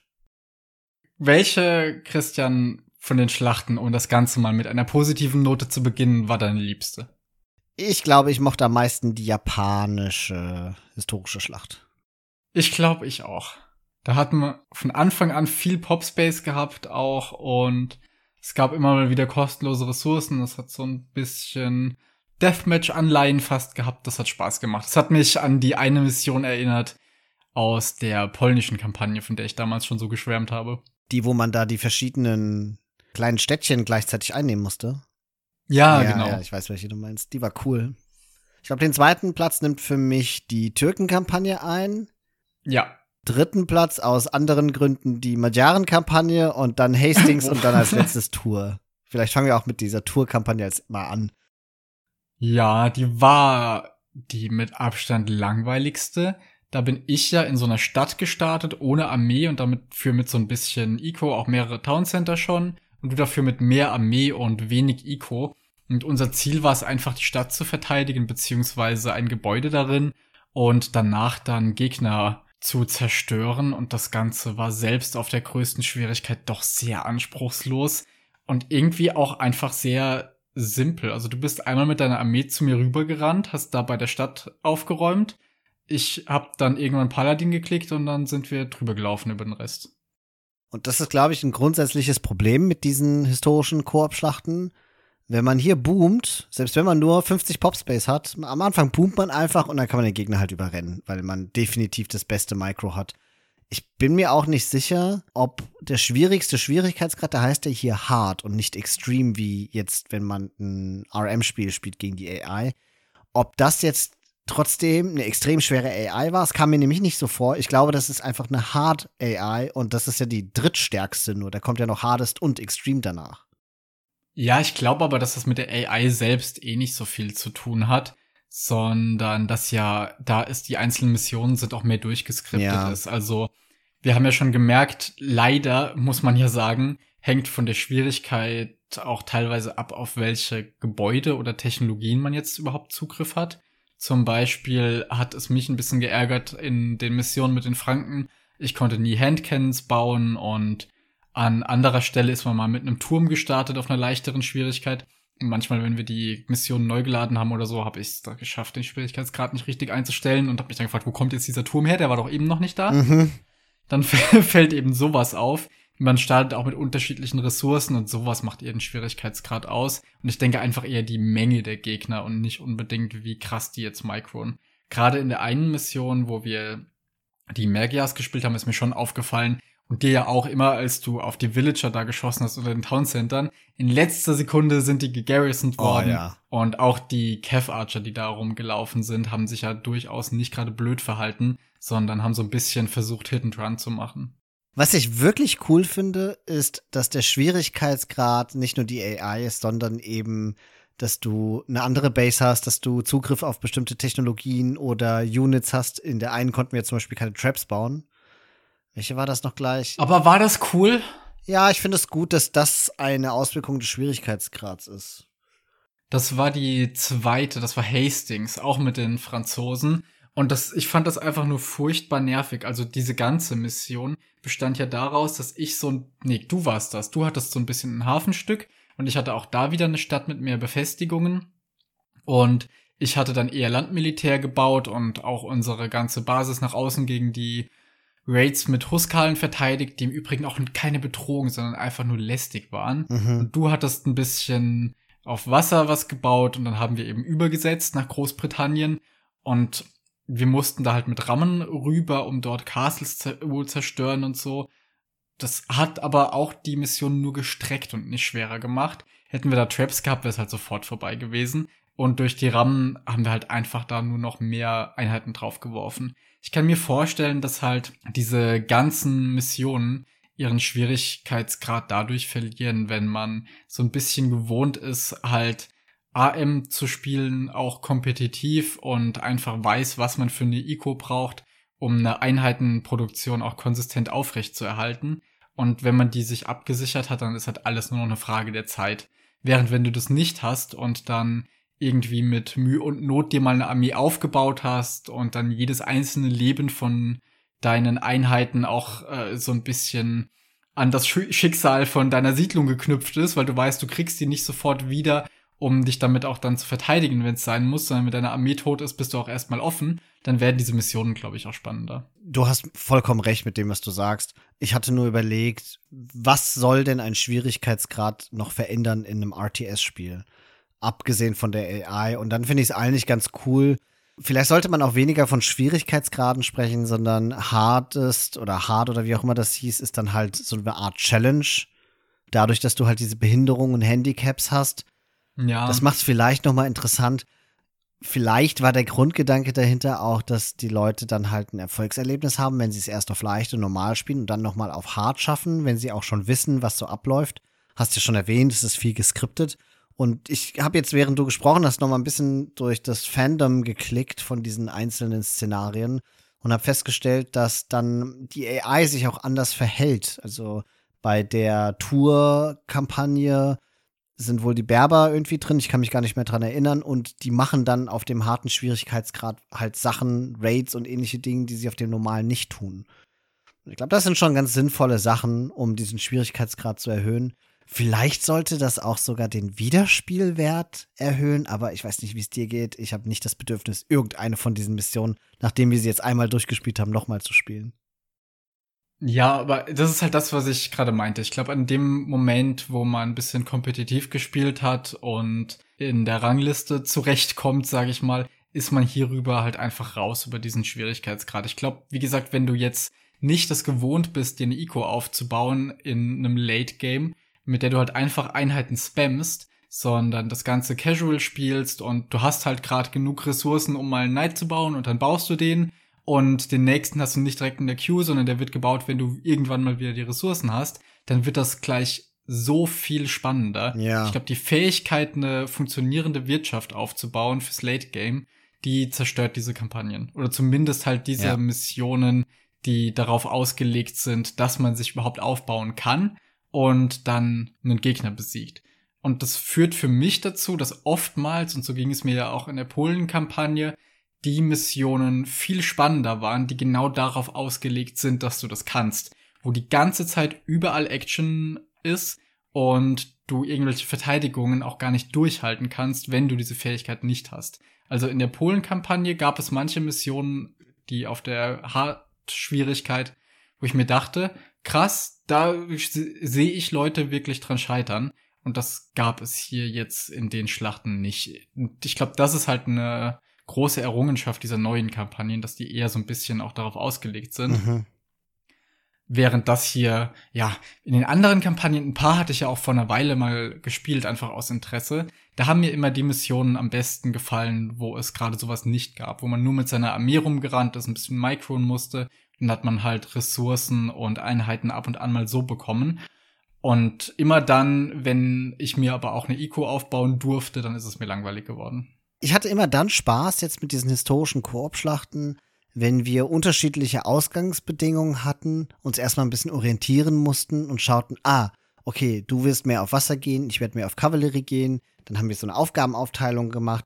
Noch spannender finde ich es, wenn man gar nicht so unmittelbar miteinander verbunden ist, sondern vielleicht sich gegenseitig beschützen muss oder solche Rollen einnimmt. Das hatten wir bei, ah, das war sogar bei Tour, ne? Ja. Genau, du, du hattest dann nämlich die Stadt Tour und hattest im Grunde keine Armee. Genau, und ich hatte die Armee, wie du gesagt hattest, und musste dann halt zumindest mal am Anfang kommen und dich ein bisschen unterstützen. Und im ersten Moment hatte ich da ein cooles Erlebnis, weil ich dachte, ah, okay, die Aufgabenverteilung ist klar und mich überrascht das jetzt und ich muss jetzt darauf reagieren. Aber sobald wir diese Mission ein zweites Mal starten würden, wäre all das verpufft und ich würde halt sofort meine ganze Kavallerie zu dir schicken damit ich den Gegner abfange, bevor der überhaupt Schaden machen kann.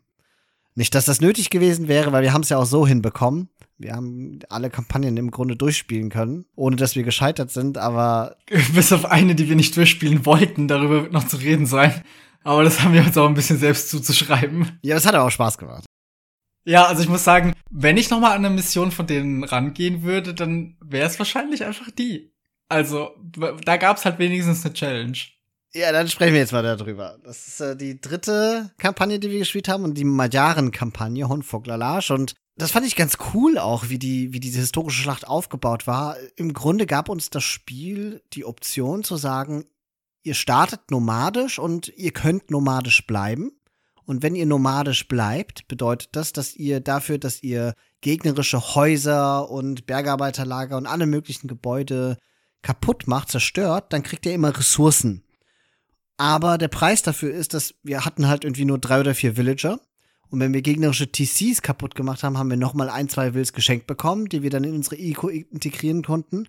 Aber sobald wir ein TC gebaut hätten, hätten wir all diese, ich sag mal, Privilegien des nomadischen Lebens verloren, hätten dafür natürlich eine stabile Eco gehabt, was tausendmal besser gewesen wäre, weil die Belohnung dafür, dass man irgendwelche Gegner oder Gebäude oder sowas niederreißt, waren echt gering.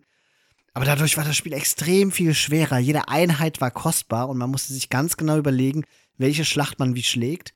Zumal du und ich ja auch unterschiedliche Einheitentypen hatten und wir dann richtig absprechen mussten, welchen Kampf wir wie jetzt schlagen. Das hat es sehr, sehr spannend gemacht und zu einer richtigen Challenge. Ja, ich fand das so witzig. Das erste Mal, als du in diese Hinweise von der Mission geguckt hast, hast du da vorgelesen von wegen, ja, man startet nomadisch, man kann ein Town Center bauen, aber dann verliert man die Vorteile des Nomadentums. Und das klingt so, als wären das einfach zwei unterschiedliche Optionen, die gleichwertig sind. Und äh, ja, Nomadentum hat natürlich tolle Vorteile, aber die, diese Vorteile, wie du gerade schon angedeutet hast, sind ja einfach ein Witz im Lächerlich. Vergleich dazu, ein Town Center zu haben und eine Wirtschaft aufbauen zu können. Aber wir haben am Anfang gesagt, wir bleiben nomadisch, weil wir gedacht haben, es wäre einfach nur cooler und nicht einfacher. ja. Und merkten dann sehr schnell, es ist auch sehr, sehr viel schwerer, nomadisch zu sein. Aber da haben wir uns die Challenge schon vorgenommen und ich glaube, zwei, dreimal haben wir die mhm. Mission neu gestartet, bis wir irgendwie rausgefunden haben, wie das läuft. Weil man kann auch Schafe einsammeln und die in so ein Gehege reintun und dann geben die Nahrung über Zeit. So ähnlich wie so eine Gojara-Mühle, nur gefühlt noch viel langsamer und viel nerviger, weil die stehen einfach in diesem Gehege drin und die müssen einem auch selbst gehören, damit die Nahrung geben. Das heißt, jedes Mal, wenn von Christian so ein blöder Kev-Archer an meinem Schafgehege vorbeigelaufen ist, sind die ganzen Schafe zu seiner Farbe gekommen und ich musste wieder einen von meinen drei oder zeitweise auch weniger Villagern nehmen um dahin zu laufen, damit das wieder meine Schafe waren. Es war so furchtbar lästig. Was die Mission auch spannend gemacht hat, ist, dass es relativ viele Fraktionen gab und wir waren so im Osten der Map angesiedelt, aber es war halt offen. Es gab ganz viele Wege zu unseren, man kann, kann ja nicht mal Base sagen, weil es waren ja wirklich nur ein paar Gebäude und drei Villager. Und die Einheiten haben uns versucht zu raiden. Und zwar ziemlich kontinuierlich über verschiedene Flanken hinweg, sodass wir uns unsere Aufmerksamkeit immer wieder auch auf diese paar Villager, die wir hatten und die Schafe vor allen Dingen, die wollten uns ja auch immer wieder klauen. Da mussten wir unsere Aufmerksamkeit richten und das hat durchaus auch manche Kämpfe, die wir dann begonnen hatten, leider unterbrechen müssen, ne? Oder wir mussten uns aufteilen. Dadurch sind spannende Sachen geschehen. Man muss, man war immer auf Zack und hat geguckt, was passiert. Wir haben es aber bis zum Schluss nicht geschafft. Mich würde mal interessieren, ob es da draußen Leute gibt, dann, die dann auch mal diese Koop-Kampagne auf Hardest oder Hard spielen und es schaffen, bis zum Schluss alle die Kampagne durchzuspielen, ohne jemals ein Town Center zu bauen, also nur nomadisch zu spielen. Ich, ich finde es sauschwer. Ich glaube, also beim letzten Mal, als wir es gespielt haben und für alle, die sich der Challenge noch selbst widmen wollen, mal kurz ein bisschen vorskippen, weil ich werde gleich so ein bisschen von unserer Strategie verraten. Und wenn euch das interessiert, wenn ihr sagt, das klingt interessant, kann ich euch echt empfehlen. Ich fand's schrecklich, aber irgendwie hatte ich auch Spaß dabei. Es ja. war sehr merkwürdig. Ja, ja, ich fand, es ist ein Challenge Run, ne? Aber ich, also ich hatte wahnsinnigen Spaß dabei. Wie gesagt, probiert es gerne. Ich werde jetzt ein bisschen was verraten, was für uns schon mal gut funktioniert hat. Und ich glaube, wir hätten es schaffen können. Und zwar, unsere ersten paar Runs waren ja davon geprägt, dass diese Schafe einfach viel zu wenig Nahrung gegeben haben und ich mir einfach nie Armee leisten konnte. Und im letzten Run habe ich dann angefangen, noch Fisch hinzuzufügen. Weil Town Center konnte man keins haben, aber in dem letzten Durchgang habe ich bemerkt, dass es noch einen großen Teich in der Nähe von meiner Base gab und habe den leer gefischt und dann auch noch Fischtraps gebaut. Und auf einmal konnte ich irgendwie aus drei oder vier Stellen dann Lightcav und später Husare spammen. Und das hat einen riesen Unterschied gemacht. Ja, vor allen Dingen im Vergleich zum ersten Versuch, als du, glaube ich, bis zum Spielende vier Lightcap hattest oder so. und die einfach nie mehr leisten konntest. Was uns dann umgebracht hat, war, dass auf einmal Gegner in unserer Base waren und all meine großen Villager-Anzahlen, ich glaube, es waren drei oder vier, umgebracht haben. Und dann hatte ich eben kein Holz mehr. Und irgendwann waren auch die tausend Holz, die ich bis zu dem Punkt aufgesammelt hatte, leer. Meine Fishtraps konnten nicht erneuert werden. Und als mir dann die Armee ausging, war es vorbei. Ich hatte sogar Paladin geklickt davor und das alles. Also ich hatte zwischenzeitlich mal eine echt starke Armee. Aber auch die Gegner in diesem Setting, die, ja, die haben einiges zu bieten. Man lernt zum Beispiel, dass die Bojare von den Slawen so Lightcaps mehr oder weniger one-shotten. War mir auch nicht klar. Ehrlich, ich weiß nicht, ob Bojare immer so stark sind, aber in diesem Szenario sind sie unfassbar stark hatte sehr viel Angst vor denen. Ich glaube, wenn wir die Villager nicht verloren hätten an dem Punkt, also so blöd, dann hätten wir das easy schaffen können. Also es lief ja sehr gut, unser letzter Durchgang. Wir hätten nur halt ein bisschen mehr auf unsere kleine, aber feine Eco aufpassen müssen. Ach ja, du hattest dann deine sieben Cap Ram oder was das waren und die haben wir schon sehr eindeutig verloren. Die, die hätten wir alle erstmal wiederholen müssen.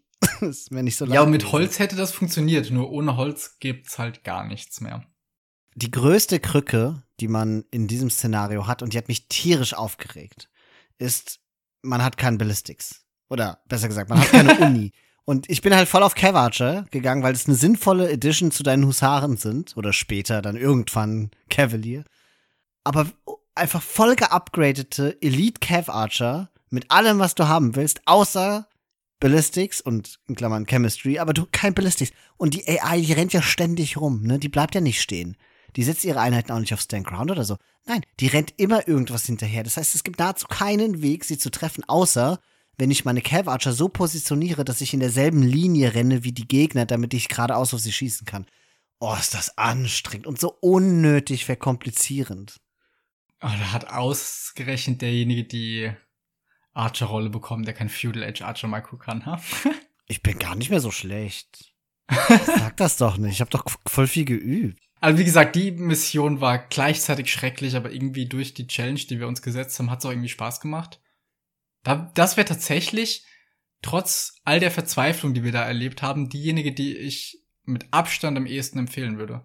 Auch wenn die jetzt in unserem Ranking doch recht weit unten war. Boah, das Ding ist, wir haben sie ja nie gespielt, wie man sie eigentlich spielen sollte. Und das ist, dass man. Ja, aber ich glaube, dann hätten wir weniger Spaß gehabt. Dann wäre die langweilig. Gewesen. Ja, das ist richtig. Darauf wollte ich nämlich genau hinaus also die Idee, glaube ich, dieses Szenarios ist, dass man am Anfang nomadisch ist und dann so von den ersten Siedlungen und sowas also die Beute einsammelt und dann aber anfängt, TCs zu bauen und weg vom Nomadentum geht.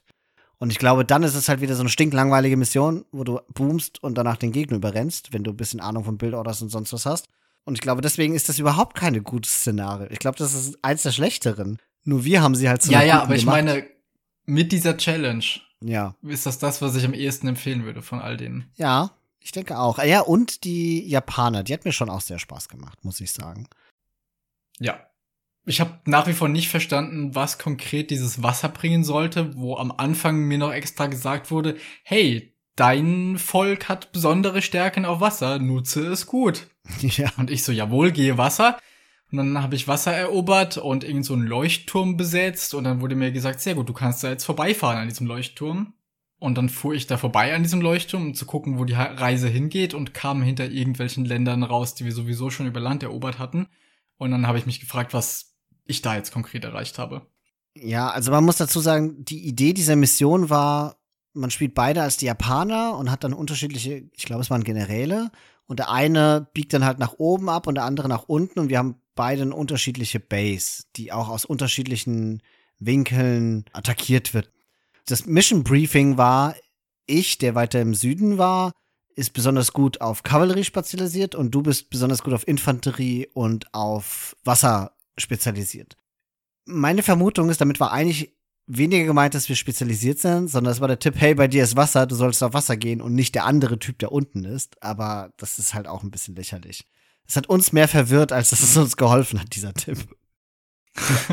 ja, aber die Mission hat trotzdem halt Spaß gemacht. Also ich habe einfach Samurai gespammt und die ganze Map voller Yasama-Türme gebaut und was will man mehr. Auch das ist übrigens, ich glaube, du hattest halt sehr viel Stein. Ich hatte nahezu keinen Stein. Und auch das war, mhm. glaube ich, der Hinweis darauf, du kannst auf Infanterie in Klammern Samurai gehen, weil du halt Castles bauen kann wirst. Äh, und ich sollte wahrscheinlich ja. auf die Kavallerie gehen, weil ich hatte von Anfang an um meine Base herum ein bisschen wie du damals bei Tour, so abgenutzte Felder, die ich residen konnte und dass ich halt eine starke Nahrungswirtschaft habe und ich hatte auch relativ guten ein, gutes Goldeinkommen. Und damit konnte ich mir natürlich Kavallerie sehr gut leisten. Ich fand auch die Map generell sehr schön gestaltet. Also ich hatte die am Anfang gepinkt. Ich hatte da so Reisfelder auch in der Nähe von meiner Stadt. Die waren so in einer kleinen Schlucht, wo auch Wasser drüber lag. Ich mache das ja auch im Ranked immer als Witz, wenn man Felder baut auf diesem überflossenen Terrain, wo man auch drüber laufen kann. Das sieht ja auch immer aus wie so Reisfelder. Nur in dem Fall war es halt liebevoll und schöner gestaltet. Das sieht schon hübsch aus. Auch generell so die Städte, die man da hatte. Wir sind da ja reingelaufen. Also, boah, das sieht aber gut aus. Also die Karten sind alle schon sehr liebevoll gestaltet. Ja, gerade auf dieser Karte hatten wir das, ne? Ich hatte zuerst mal ein Städtchen bekommen, dachte so, oh geil, ich habe voll die schöne Stadt. Und du so, Moment mal, wenn du die bekommst, dann werde ich das hier bekommen. Guck mal, wie das aussieht. Ich so, fuck, das sieht viel geiler aus. Das war schon wirklich sehr schön gemacht. Ja, und ich glaube, was diese Map auch ausgezeichnet hatte, ist, dass es so viele Wege gab. Man konnte von Süden her zum Gegner, man konnte vom Norden her, man konnte übers Wasser zum Gegner. Wenn man das Ganze weniger effizient spielt und langsamer und gemächlicher, ist das, glaube ich, eine richtig schöne Karte, auf der man sich so langsam ausbreitet und viel, viel Spaß im Koop haben kann. Und auch wir mussten ja doch ziemlich viel miteinander kommunizieren.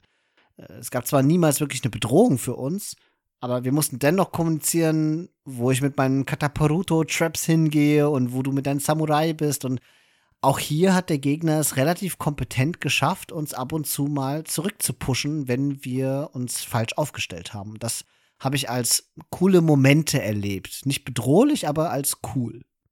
Ja, das kann ich so unterschreiben. Und zum Schluss ja gerade erst hatten wir dann noch die Bafeus-Mission gespielt. Und da habe ich zu dir gleich am Anfang gesagt, oh, hier gibt's ein Achievement zu holen, wenn man sich mit niemandem verbündet, weil ich das im Singleplayer schon mal versucht hatte. Damals ganz am Anfang, als ich mit DI angefangen habe. Ich habe zu dir schon gesagt, ich habe dieses Achievement nicht, aber ich war damals wahrscheinlich auch nicht fähig, eine Extreme KI zu besiegen. Und wir mussten aber direkt feststellen, es gibt in den Koop Missionen leider keine Achievements zu holen. Insofern ist das schon mal ausgefallen. Und wir hatten dann eigentlich vor, uns die Verbündeten in dieser Mission zu holen. Oh, irgendwie ist das dann doch schief gegangen. Und auf einmal haben uns alle den Krieg erklärt. Ich bin in die Base von denen gegangen, wo so eine Flagge war. Und es ist einfach nichts passiert. Und ich dachte, ah, das wird so sein wie in der Magyaren-Mission, wo man sich mit den Byzantinen mhm. verbindet, wo man auch erst ins Castle Age kommen musste. Oder dass es irgendwie eine Vorbedingung gibt. Aber ich vermute, wir hätten uns einfach über das Alliierten-Menü mit denen verbünden müssen. oh, das wäre offensichtlich gewesen, ja. Das was woran ich nicht denke. Dazu bin ich zu wenig Kampagnenspieler. Ich habe auch während einer dieser Missionen, wo man sich ja auch mit jemandem verbünden soll oder einen Krieg erklären oder wie auch immer, war auch ewig gebraucht, um herauszufinden, wie das geht, weil ich es einfach noch nie getan habe. Du hast früher keine Diplo-Games gespielt also meine ersten LAN-Party-Multiplayer-Erfahrungen waren Diplomatiespiele auf Black Forest und so. Wo man alle ohne Verbündete beginnt und dann Free for All und dann verbündet man sich und kämpft gegeneinander. Das Diplomatiefenster war ganz, ganz wichtig. Ja, was ist denn jetzt dein Fazit, wenn du, wenn du jetzt eine Empfehlung aussprechen würdest? Für wen würdest du es denn empfehlen? Oder würdest du es überhaupt empfehlen? Uneingeschränkt empfehlen würde ich es für all diejenigen ZuhörerInnen, die jetzt im Ranked nicht so krass drin sind wie wir, weil von allen, von denen ich das weiß, ist, wenn man in Edge of Empires einmal so ein gewisses Level erreicht hat und es gewohnt ist, beim Spielen dieses Spiels Stress zu empfinden und immer gehetzt zu sein, dann kann man diese Kampagnen und Schlachten einfach nicht mehr so genießen, wie man das sonst kann. Und ich glaube, wenn man sich diese Singleplayer-Erfahrung noch nicht zerstört hat, dann kann das wirklich gerade zu zweit echt Spaß machen hier, wenn man eben noch nicht einfach den Level erreicht hat, um das optimieren zu wollen und womöglich auch das auch einfach noch nicht kann. Dann ist das cool.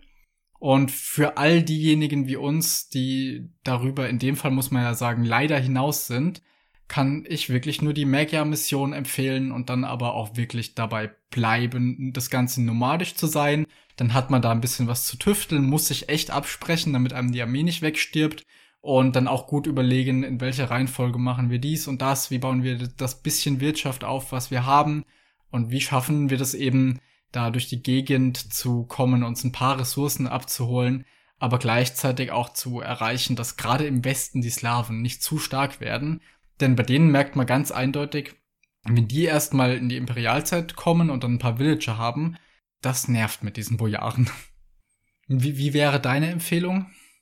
Ich würde ohne Vorbehalte zustimmen, dass Casual-Spieler damit einfach wahnsinnig viel Spaß haben können. Und dann sollen sie mit dem leichten Schwierigkeits- oder mit dem normalen Schwierigkeitsgrad anfangen und sich hochspielen, wenn sie das möchten. Weil ich glaube, man hat viel zu finden und zu erkunden. Es sind aber ja. historische Schlachten und nicht wie die Kampagnen. Das heißt, es gibt da nicht in der Ecke versteckte Easter Eggs und sowas, sondern es ist schon eine kriegerische Auseinandersetzung vor allen Dingen. Das muss einem bewusst sein. Und für Leute wie dich und mich, ich würde sagen, die Franken historischen Schlachten kann man wirklich ohne was zu verpassen einfach auslassen. Und die anderen drei kann man sich angucken, wenn man in der richtigen Laune dafür ist. Ich hatte jetzt gerade eine gute Laune dafür. Ich habe damit Spaß gehabt und konnte auch über die langweiligeren Teile so ein bisschen hinwegsehen. Man muss ja auch sagen, in der letzten Mission, unser größter Gegner, waren wir ja zwischenzeitlich gegenseitig. ich glaube, wir haben uns gegenseitig mehr Bombardcannons kaputt gemacht als die Gegner. ja, das, aber das hat Spaß gemacht, ja. Ich, ich habe jetzt so eine neue Mod, die bei Attack Ground den Radius anzeigt, den man genau treffen wird. Die musste ausprobiert werden. What? Die Mod brauche ich auch. Die klingt OP. Ja, ich habe die letzten Tage beim Trashmaster ab und an in den Stream reingeschaut und ich habe gesehen, dass der die hat. Und dann musste ich da mal auf die Suche gehen. Okay, wie heißt die Mod? Weißt du das? Ich such dir die nachher raus. Ich, ich werde dir das dann schicken und dann kannst du das auch vielleicht noch Notiz, als Notiz in die Folgenbeschreibung tun. Okay, so machen wir das. Na, jedenfalls, ich glaube, an so einem verregneten Tag, wo man irgendwie sieben Minuten lang in der Queue sitzen würde und dann wahrscheinlich gegen viel zu starke Leute spielt, dann kann man sich mit seinem Teammate einfach mal diese Koop-Kampagnen angucken, auch wenn man eigentlich lieber kompetitiv spielt.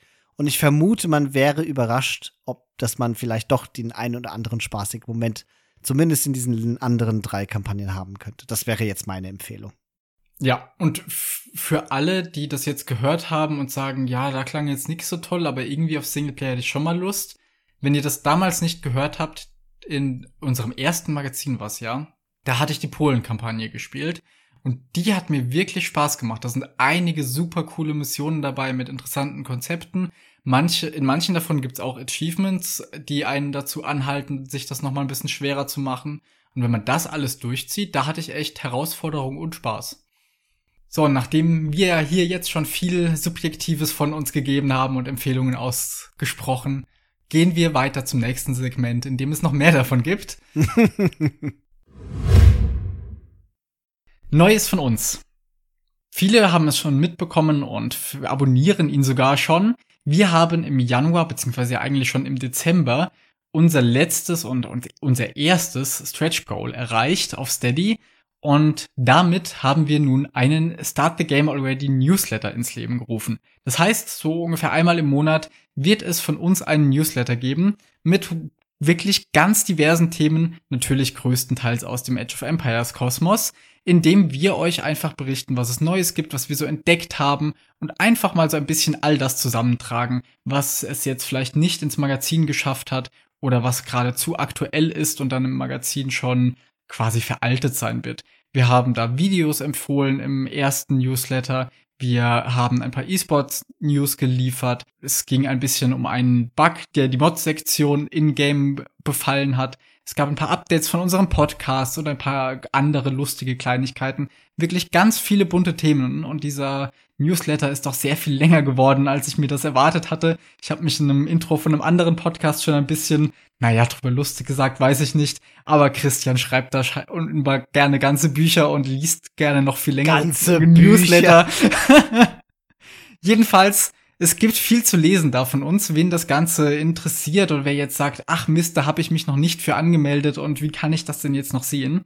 Auf unserer Homepage www.startthegamealready.de findet sich oben in diesem Header der Punkt Newsletter. Da kann man sich für anmelden und unter diesem Anmeldeformular findet sich aber auch noch unser Archiv. Da kann man einfach über Links noch auf Websites kommen, wo es die alten Newsletter zu sehen gibt. Aktuell eben nur den vom Januar.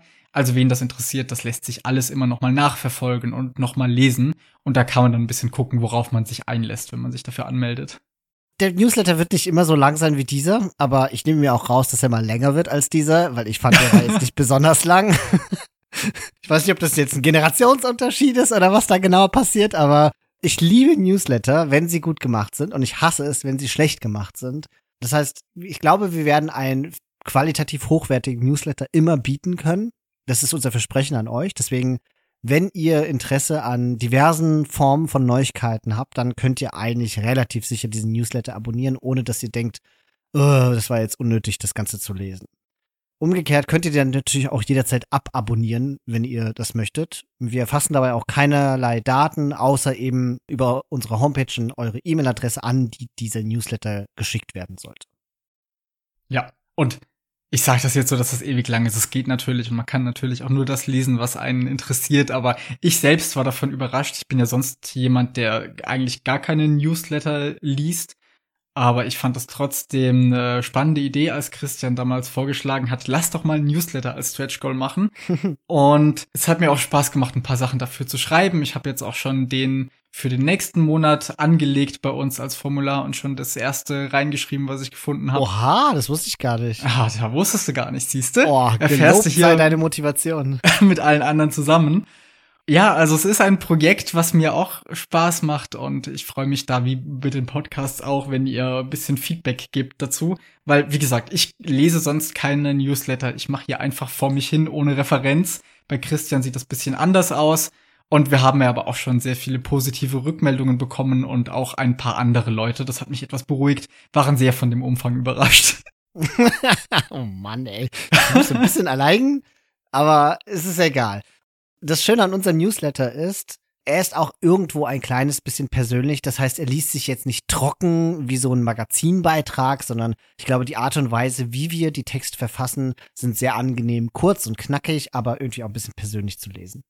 Ja, wie gesagt, wenn euch das irgendwie interessiert und ihr das einfach mal anschauen wollt, den ersten Newsletter könnt ihr einfach auf der Homepage noch nachschauen und der weitere folgt dann irgendwann im Laufe des nächsten Monats. So sieht's aus. Und du hast schon erwähnt, der Newsletter ist ja ein Ergebnis von unserem ersten Stretch Goal, das wir uns für diesen Podcast gesetzt hatten.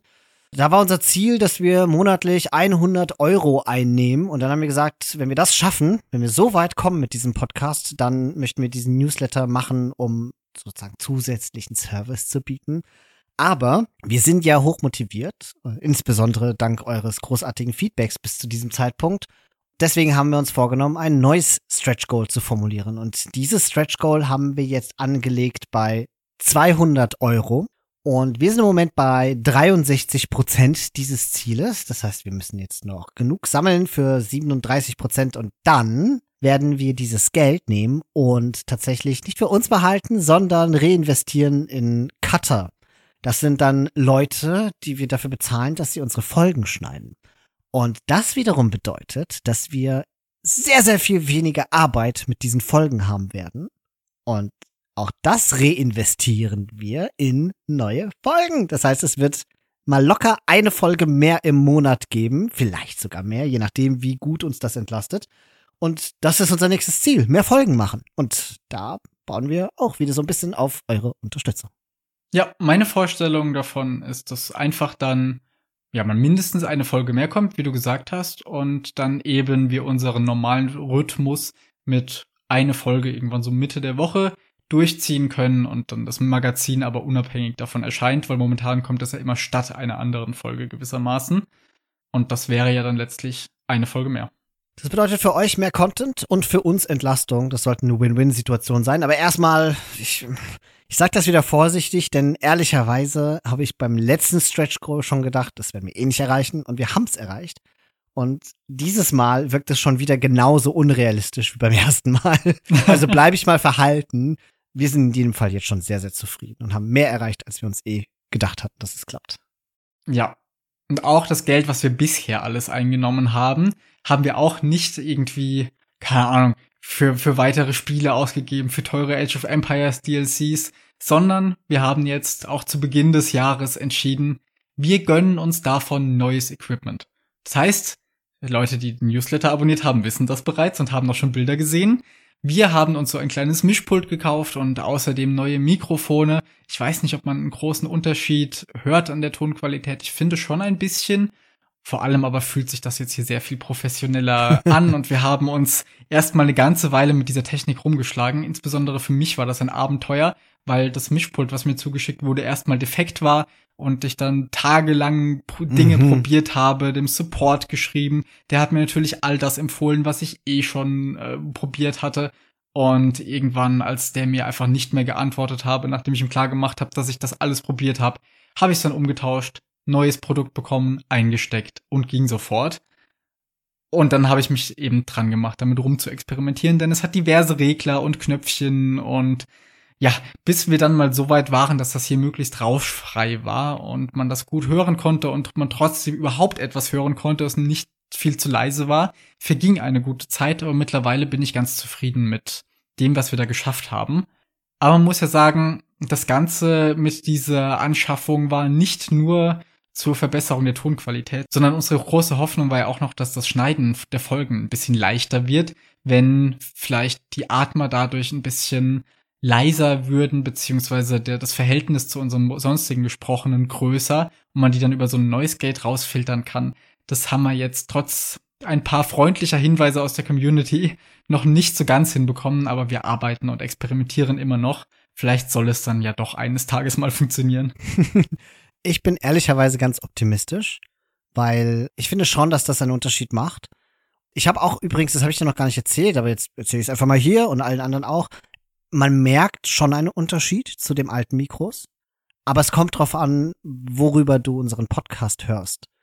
Ich habe es nämlich gemerkt, zum Beispiel mit meinen In-Ear-Kopfhörern hört sich ehrlicherweise genauso an wie vorher. Wenn ich meine guten JBL-Kopfhörer nehme, dann höre hör ich einen Unterschied. Wenn ich es im Auto höre, das ist ja meistens, wenn ich Podcasts höre, habe ich mal probehalber einfach mal unseren Podcast angemacht, eine alte und jetzt die neue Folge.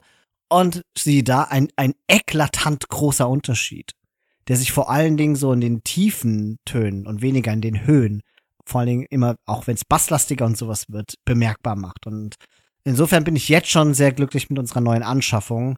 Ich habe aber gemerkt, dass das nicht etwas ist, das sich sozusagen auf allen Endgeräten bemerkbar machen wird. Dann hätten wir, glaube ich, nochmal deutlich tiefer in die Tasche greifen müssen. Na, okay. Ich hab's jetzt immer, also ich höre unsere Folgen ja wirklich sehr selten selbst, hauptsächlich dann, wenn du irgendwas alleine machst weil ich ansonsten ja mit meinen ganzen anderen Podcasts schon nicht hinterherkomme. Deswegen habe ich das jetzt noch nicht so gemerkt, sondern höre es nur beim Schneiden.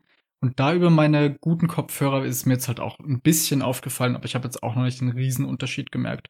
Aber dennoch ist das etwas, keine Ahnung, alleine die, die gefühlte Professionalität hier mit einem Mischpult rumzusitzen und so, macht schon einen Unterschied. Also es, äh, ich bin sehr zufrieden mit unserer Investition und es lebt auch immer noch die Hoffnung, dass wir irgendwann mal noch rausfinden, wie das mit dem Noise Gate und dem ganzen Kram so richtig funktioniert.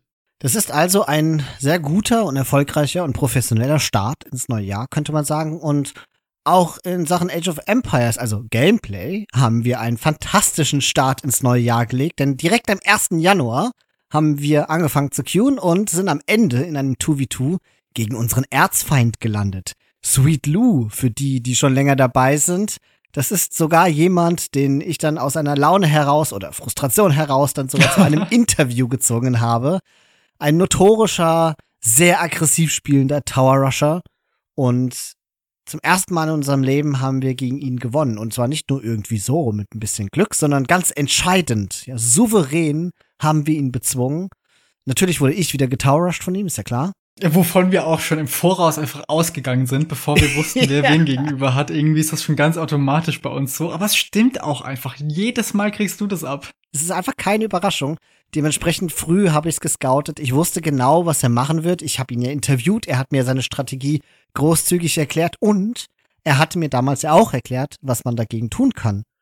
Und an dieser Stelle kann ich bestätigen, er hatte recht. er weiß genau, was seine Schwächen sind und wie man dagegen vorgeht. Ich habe das wie eine, wie eine heilige Schrift befolgt, was er mir damals aufgetragen hatte und konnte mich gut halten. Das heißt nicht, dass es mir meine IQ besonders toll und gut war. Ich war außerdem noch glücklicherweise Koreaner, was natürlich wunderbar ist, wenn man getowerrushed wird. Aber ich habe mich erfolgreich verteidigen können und Sweet Lou hat immer mehr Schaden genommen, auch durch deine Aggressivität, als ich es damals getan hatte. Das hat sich so gut angefühlt, ihn zu besiegen. Ja, wir haben mittlerweile halt auch schon so oft gegen den gespielt, dass wir generell so ein bisschen was auch einfach gegen die Strategie gelernt haben. Nicht nur, dass du dich jetzt gegen den Tower Rush besser verteidigst, sondern auch ich wusste, dass es für mich als dein Teammate gar nicht viel Sinn ergibt, jetzt zu dir zu gehen und zu versuchen, dich gegen die Türme zu verteidigen, weil man dann meistens mit den eigenen Einheiten relativ nutzlos da rumläuft, sondern ich wusste, dass das eher auf ein 1v1 von mir mit dem Teammate von dem Sweet Lou rausläuft und habe dementsprechend das auch genau in der Form gespielt, habe dann seine Einheiten gekontert, auch mit Trash-Einheiten, weil ich wusste, der Sweet Lou wird ja eh nicht mit irgendwas zu mir kommen. Das lief ziemlich gut. Ich konnte dann gleichzeitig auch noch dich verteidigen, als er zu dir gehen wollte. Dadurch, dass ich dann mehr oder weniger unangetastet war und das 1v1 ziemlich gut lief, habe ich dann halt mit meinen Maliern auf Full Cavalier mit Farimba geboomt und in Imp alles überrennen können, während du dich da schön verteidigt hast. Ach, was für ein schöner Start in dieses Jahr. Ja, das, das war einfach toll. Es war in dem ersten Moment so, oh nein, die ersten Spiele in einem Jahr und direkt Sweet Lou. und dann aber zu gewinnen, endlich mal, das war ein schöner Moment. Sollen wir mal von einem traumatischen Erlebnis zum anderen traumatischen Erlebnis kommen? Okay. Ich spreche natürlich von unseren kürzlich zu Ende gegangenen Feudal Liga Playoffs in dem 2v2 Season von AOE2 Germany. Es ist jetzt eine Liga, die relativ lange lief, auch zugegebenermaßen wegen uns, weil wir jetzt dieses Grand Final, in das wir gelangt sind, ein bisschen hinausschieben mussten aufgrund von Terminschwierigkeiten. Aber wir haben es jetzt letzten Endes gespielt. Das war ein Best of Seven. Und zwar gegen einen Clan, die heißen Karussellbremser. Übrigens nach wie vor ein grandioser Name, wie ich finde. Ich weiß ehrlicherweise gar nicht warum, aber der geht so gut von der Zunge. Das hört sich richtig gut an. Karussellbremser. Toll. Also ich kann schon gleich sagen, wir haben es leider verloren. Sie sind nominell natürlich mit ihren zwischen 1600 und 1700 One-One-Elo auch ein, einfach ein extrem starkes Team. Aber es war viel knapper, als ich anfangs erwartet hatte. Und ich glaube, an einem anderen Tag hätten wir vielleicht sogar gewinnen können. Wir sind leider mit einem 1 zu 0 Rückstand, also 0 zu 1 Rückstand in dieses Grand Final gekommen, weil wir aus dem Losers Bracket kamen. Dann, ja, haben wir einige Maps gespielt. Anfangs lief's gut. Felix mit einer überragenden Leistung auf Team Islands, mit einem Hindustani-Landing, das ich mir im Übrigen jetzt extra nochmal als Vorbereitung auf diesen Podcast angeguckt habe. Und ich glaube, ernsthaft, du hast noch nie so ein krass gutes, stabiles und sauberes Landing gemacht unfassbar, wie viel Schaden du angerichtet hast bei zwei Leuten, wie du die Aufmerksamkeit auf dich gezogen hast. Kein Wunder, war das auf Wasser so leicht für mich. Ne? Das war richtig, richtig stark. Danke. ja, das hat sich auch einfach gut angefühlt. Ich war danach tatsächlich noch kurz im Voice-Chat mit denen und wurde gefragt, ob das eine extra Bildorder wäre. Und ich so, äh, nee, habe ich improvisiert und das war eigentlich auch nicht die Sif, die ich dafür wollte. Aber ich war auch sehr zufrieden damit. Und man muss auch sagen, das lief noch nie so gut. Ich habe jetzt ein paar Mal ein Landing gemacht gehabt, als wir in Ranked Team Islands bekommen haben. Meistens da mit den Sarazenen, einfach damit ich mich aufs Landing konzentrieren kann. Wenn ich Ressourcen brauche, dann macht der Markt das schon. Und die wurden mir hier weggepickt. Und dann dachte ich, ja, Hindustani sind noch da, die sind generell stark. Bisschen günstigere Villager sind sicher praktisch. Und falls das Spiel so lang geht und ich mit Gulams darüber komme, dann habe ich meinen Spaß. Und ich hatte auch davor schon meinen Spaß. Das hat auf jeden Fall sehr, sehr viel Spaß gemacht und hat mir sehr viel Hoffnung dafür gegeben, weil wir dieses Spiel halt schon dominiert haben. Dann war uns beiden klar, sie werden jetzt Arabia picken, weil sie wahrscheinlich auf Arabia einfach auch besser sind als wir. Und so war es dann auch. Aber das Spiel war knapper, als ich jemals gedacht hätte. Du musst mir jetzt helfen, weil ich weiß gar nicht mehr, was die Archer-Sys waren. Ich weiß nur noch, dass mein Gegner war Magyaren und ich war Burgunder. Ja. Es war halt ein Late-Game-Ding und im Late-Game sind Burgunder dann halt doch einfach nicht so stark. Ja, die Gegner hatten Äthiopia als Archer, Sith und wir Mongolen. Ah, so war das genau. Also ich glaube, zwei Dinge haben dieses Spiel dann wahrscheinlich entschieden. Das eine ist etwas, das war mir dann sehr schnell und sehr klar geworden, nämlich ich bin Burgunder und habe hab einfach keinen Bloodlines und der Magyaren-Spieler hat halt fantastische Cav. Und das andere war mir überhaupt nicht klar, sondern das hast du mir dann im Nachgang gesagt, beziehungsweise auch schon im Spiel, aber da habe ich das nicht als so schlimm wahrgenommen. Da war so ein Knight vom Gegner. oh. Und der hat scheinbar ganz schön Unheil in meiner Ico angerichtet. Ja, ich habe es mir nachher nochmal angeguckt, nachdem mir auch die beiden dann im Voice-Chat gesagt haben, dass dieser Knight existierte, weil ich habe es im Spiel auch nicht als so schlimm wahrgenommen. Und dann habe ich in Capture Edge diesen Knight verfolgt und mir angeguckt, wie er um zwei oder drei deiner Town Center drumherum jeden einzelnen Villager auf Farms getötet hat und danach noch in deine Woodline gerannt ist. Und dachte so, ja, das erklärt so ein bisschen was. Aber wir haben auch sonst noch Fehler gemacht. Also das Spiel war zwischendurch schon mal sehr eindeutig gewonnen. Und ich habe mir auch im Nachhinein sagen lassen, der Archer-Spieler von denen hätte am liebsten auch schon aufgegeben zwischendurch, was mich nicht wundert, so ja. stark wie wir den auseinandergenommen haben. Und dann waren wir aber zu unentschlossen. Wir hätten dann weitergehen müssen, weil ich auch als erstes Imp war und hätten diesen Vorteil nutzen müssen. Und wir haben denen zu viel Zeit gelassen. Und mhm. dann waren es irgendwann leider einfach Magyar Paladine gegen Burgunder Paladine und Mongolen Arps, denen das letzte Armor Upgrade fehlt. Und dann sahen wir ganz schön schlecht aus auf einmal. Ach, das ist so ein Fehler, den machen wir gar nicht so selten. Ne? Ist halt auch super schwer. Ich muss aber sagen, dass es mir im Spiel gar nicht so vorkam, als hätten wir da zu viel Zeit verbracht. Mir auch nicht. Das ist aber nie so. Immer wenn man das dann im Nachhinein anschaut und eben nicht mehr all die Dinge mhm. tun muss, die man sonst in der Zwischenzeit macht, irgendwie nochmal die Eco fixen, neue Produktionsgebäude bauen, dann sieht man im Nachhinein, wie lang die Armee da einfach nur ja. rumstand und beim Spielen kommt einem das gar nicht so vor. Tja, da, aber das, da kann man wieder nur das gegnerische Team, also die Karussellbremser, ich will den Namen einfach nur mal sagen, die kann man einfach nur loben, dass sie das halt erkannt haben und wussten, dass es sie im Late Game so einen Vorteil haben werden und den dann auch so auszuspielen, ist eine fantastische Leistung, kann man nicht anders sagen. Ja. Map Nummer drei oder Spiel Nummer drei war dann auf Team Akropolis und jetzt, jetzt geht's los. Hier ist etwas passiert, das mir nachhaltig Angst eingejagt hat. Ich spiele und es läuft gut.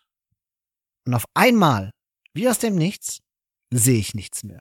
Beziehungsweise ich sehe schon, aber alles leuchtet hell und mein Bildschirm besteht aus irgendwie sowas wie vier, fünf großen Blobs und ich weiß einfach nicht, was geschieht. Ich kann nichts sehen.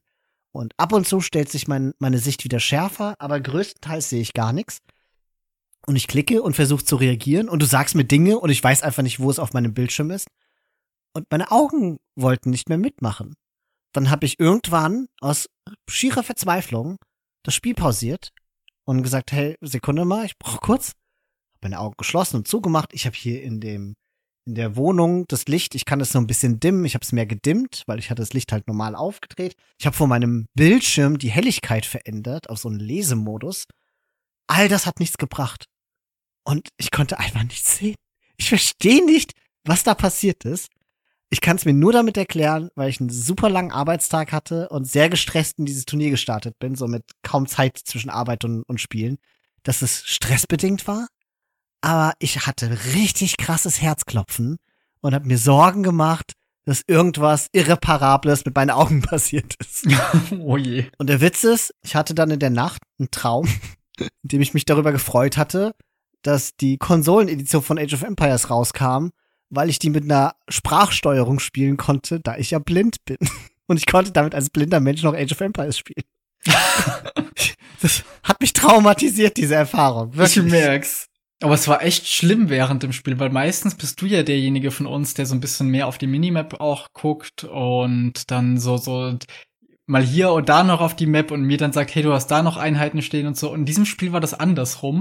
Und das hat mir ganz eindeutig gezeigt, dass du gerade nicht mehr so ganz siehst, was abgeht. Mhm, stimmt. ja. Also ich war in dem Moment auch völlig mit mir selbst überfordert und ich glaube, ich habe mehr mit meiner Angst gekämpft als mit den Gegnern.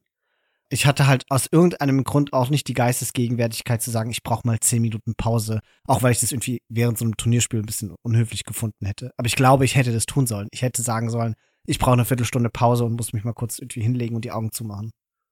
Mhm.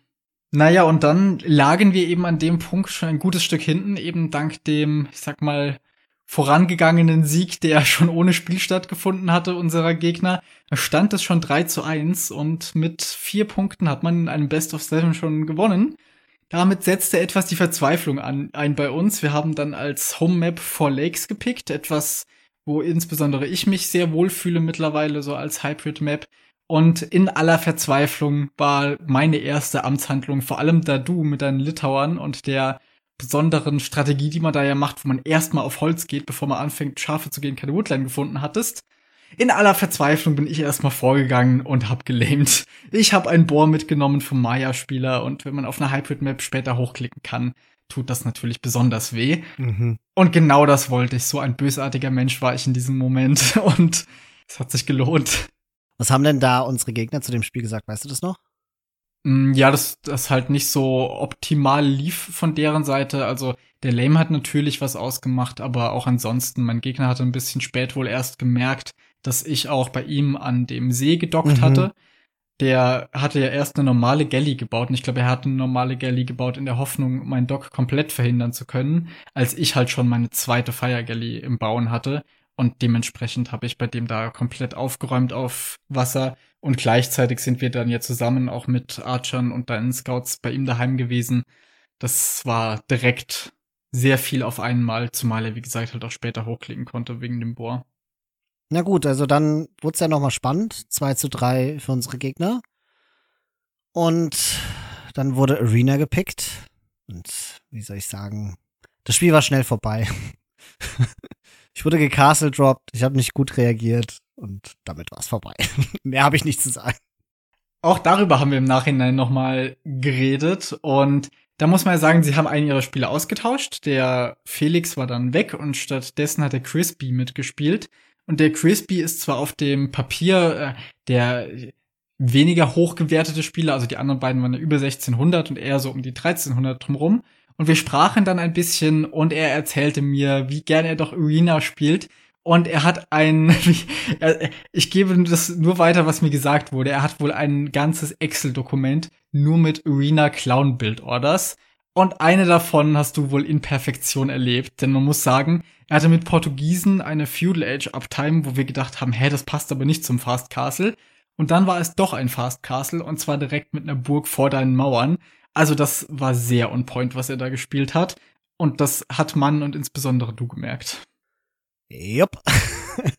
ich bleib dabei. Ich mag diese Map nicht. Oder sollte ich sagen, ich liebe diese Map und ich hatte nur einen sehr schlechten Tag und deswegen, liebe Gegner, wenn ihr wieder gegen uns Turniere spielt, pickt nicht Arena, weil normalerweise bin ich sau gut da drauf. ja, genau. wenn du jemals in einem 1v1-Turnier mitspielst, dann spielt nicht Arena gegen Christian. Das ist einfach der Beste auf dieser Map. Und wo wir schon hier bei Turnieren sind, die neue Plünderparty-Saison hat ja gestartet kürzlich und ich bin auch wieder dabei und es gibt neue Maps. Und zwar sind in der Liga, wo ich dabei bin, Liga 3, glaube ich. Jedenfalls in den oberen Ligen sind diese neuen Maps, die dort gespielt werden, Ring of Reeds und Jungle Rumble.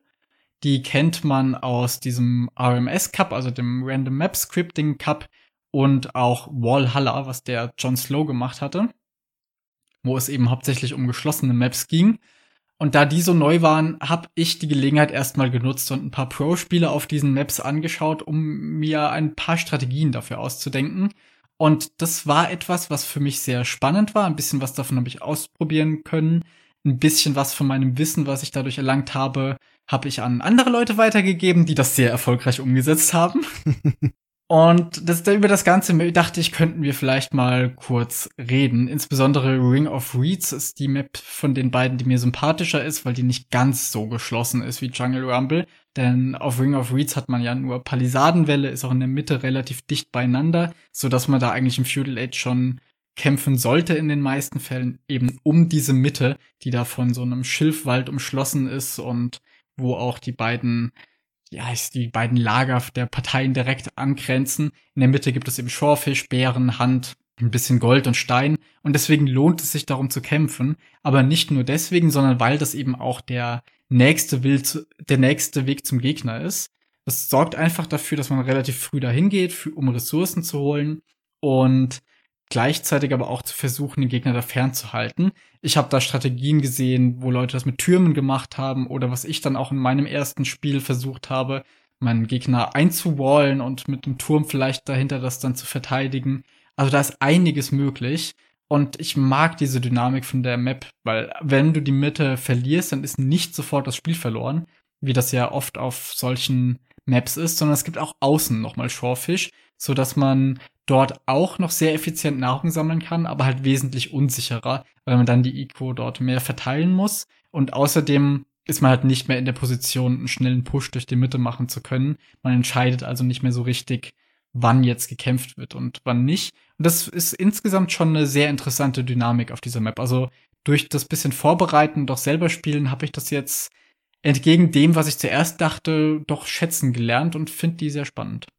Ja, es war auf jeden Fall spannend, dich auf der Map zu sehen. Ich weiß nicht unbedingt, wie gerne ich die spielen würde, aber wenn ich eine von diesen zwei Maps, die du jetzt genannt hast, spielen würde, dann wäre es definitiv Ring of Reeds. Jungle Rumble gefällt mir ehrlicherweise gar nicht. auch nicht, als die Pros gespielt haben. Diese Idee, dass du außen Villager hast, mit denen du spawnst und innerhalb Villager hast, mit denen du spawnst und die aber nicht miteinander verbunden werden können. Und ich meine, ich habe es oft genug gesagt in Podcasts, wenn man sich irgendwo erstmal raushacken muss, finde ich das schon irgendwie eine blöde Map-Konstellation. Daher, nein, Jungle Rumble ist nicht so mein Ding. Ring of Reeds kann ich verstehen. Ich glaube, es ist halt ultra stressig, weil du sehr flexibel arbeiten musst. Willst ja schon um die Mitte kämpfen und dann aber rechtzeitig zu überlegen, okay, wann höre ich auf, sie zu kämpfen, wann gehe ich nach außen und wie schütze ich vor allem meine Villager, die draußen Schorfisch sammeln. Die sind ja unfassbar weit weg von deinem TC und wahrscheinlich auch von deinen Militärgebäuden. Das ist schon eine komplizierte Angelegenheit, sorgt aber, wie du gesagt hast, für spannende Spiele. Ja, Jungle Rumble muss ich sagen, die einzige Zivilisation, mit der ich mich da wohlfühlen würde, wären eben Humans und die sind halt einfach overpowered auf dieser Map, weil man sich so schnell mit denen nach außen durch das Holz durchschlagen kann mit dem zweiten Town Center. Und man hat eben einen doch relativ sicheren Boom dahinter den Stonewalls. Die sind da einfach ziemlich stark. Die habe ich eben auch in vielen von den Pro-Games schon beobachten können und dementsprechend die Strategie mir auch abgeguckt. Selber spielen habe ich es noch nicht dürfen und ich muss sagen, ich reiß mich auch nicht drum. Also ich habe auf dieser Map einen Plan mit Humans sowieso, aber ich gehe eigentlich nicht davon aus, dass ich die jemals dort spielen dürfen werde, weil die entweder gebannt oder danach gesniped werden würden. Ich habe mir auch ein paar andere Sachen schon überlegt, aber selbst wenn die funktionieren sollten, ist keine Map, die ich jetzt spielen möchte, unbedingt. Ich finde die Idee mit den Humans auch voll gut. Aber wenn ich jetzt intuitiv einen Plan hätte machen sollen, ich hätte eine Sith genommen, die sehr gut die Mitte umkämpfen kann, wo das ganze Gold ist und hätte dann, und es sollte eine Sith sein, die Siege Onager hat. Oder normale Onager jedenfalls, damit ich mich da einfach rauscutten kann, damit ich dann nicht meine Villager die ganze Zeit auf diese Woodlines micromanagen muss. Darauf hätte ich keinen Bock. Ja, Kelten sind womöglich recht naheliegend sogar auf der Map. Genau, richtig. Und ich glaube, das wäre meine Herangehensweise. Keine Ahnung, ob das eine gute Idee ist. Also Humans überzeugt mich auch. Ich wäre noch nicht auf die Idee gekommen. Ja, Böhmen und Litauer hat man auch öfter gesehen bei den Pros und das kann ich auch beides verstehen.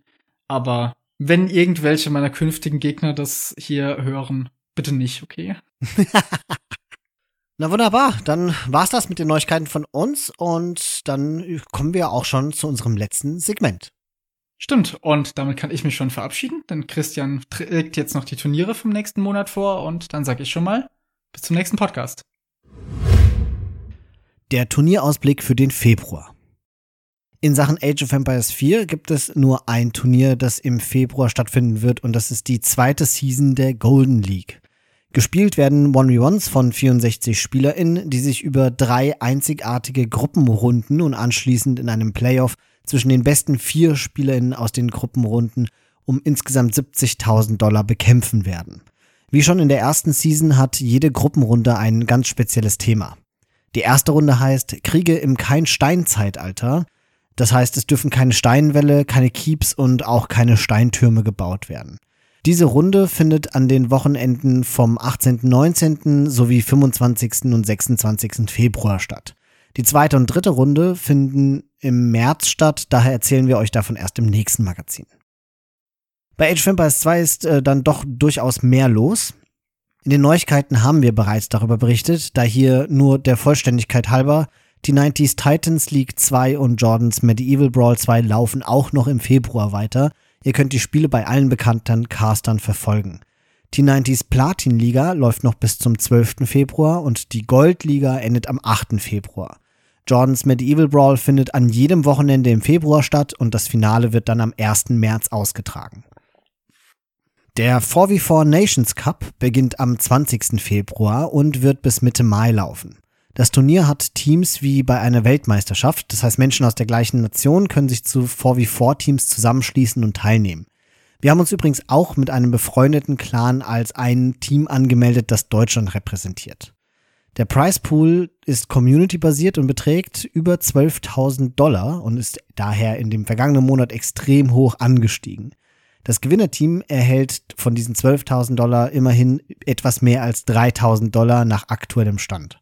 Wikipedia hat noch keine Angaben dazu parat, wo man die Spiele verfolgen kann, aber ich gehe fest davon aus, dass insbesondere Dave, Memp und Ornlu einiges casten werden.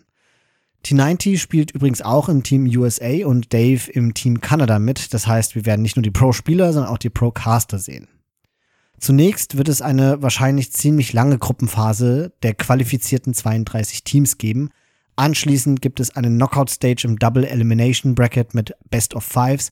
Die Finals aus den zwei Brackets, also dem Losers und dem Winners Bracket und das Grand Final werden ein Best of Seven sein.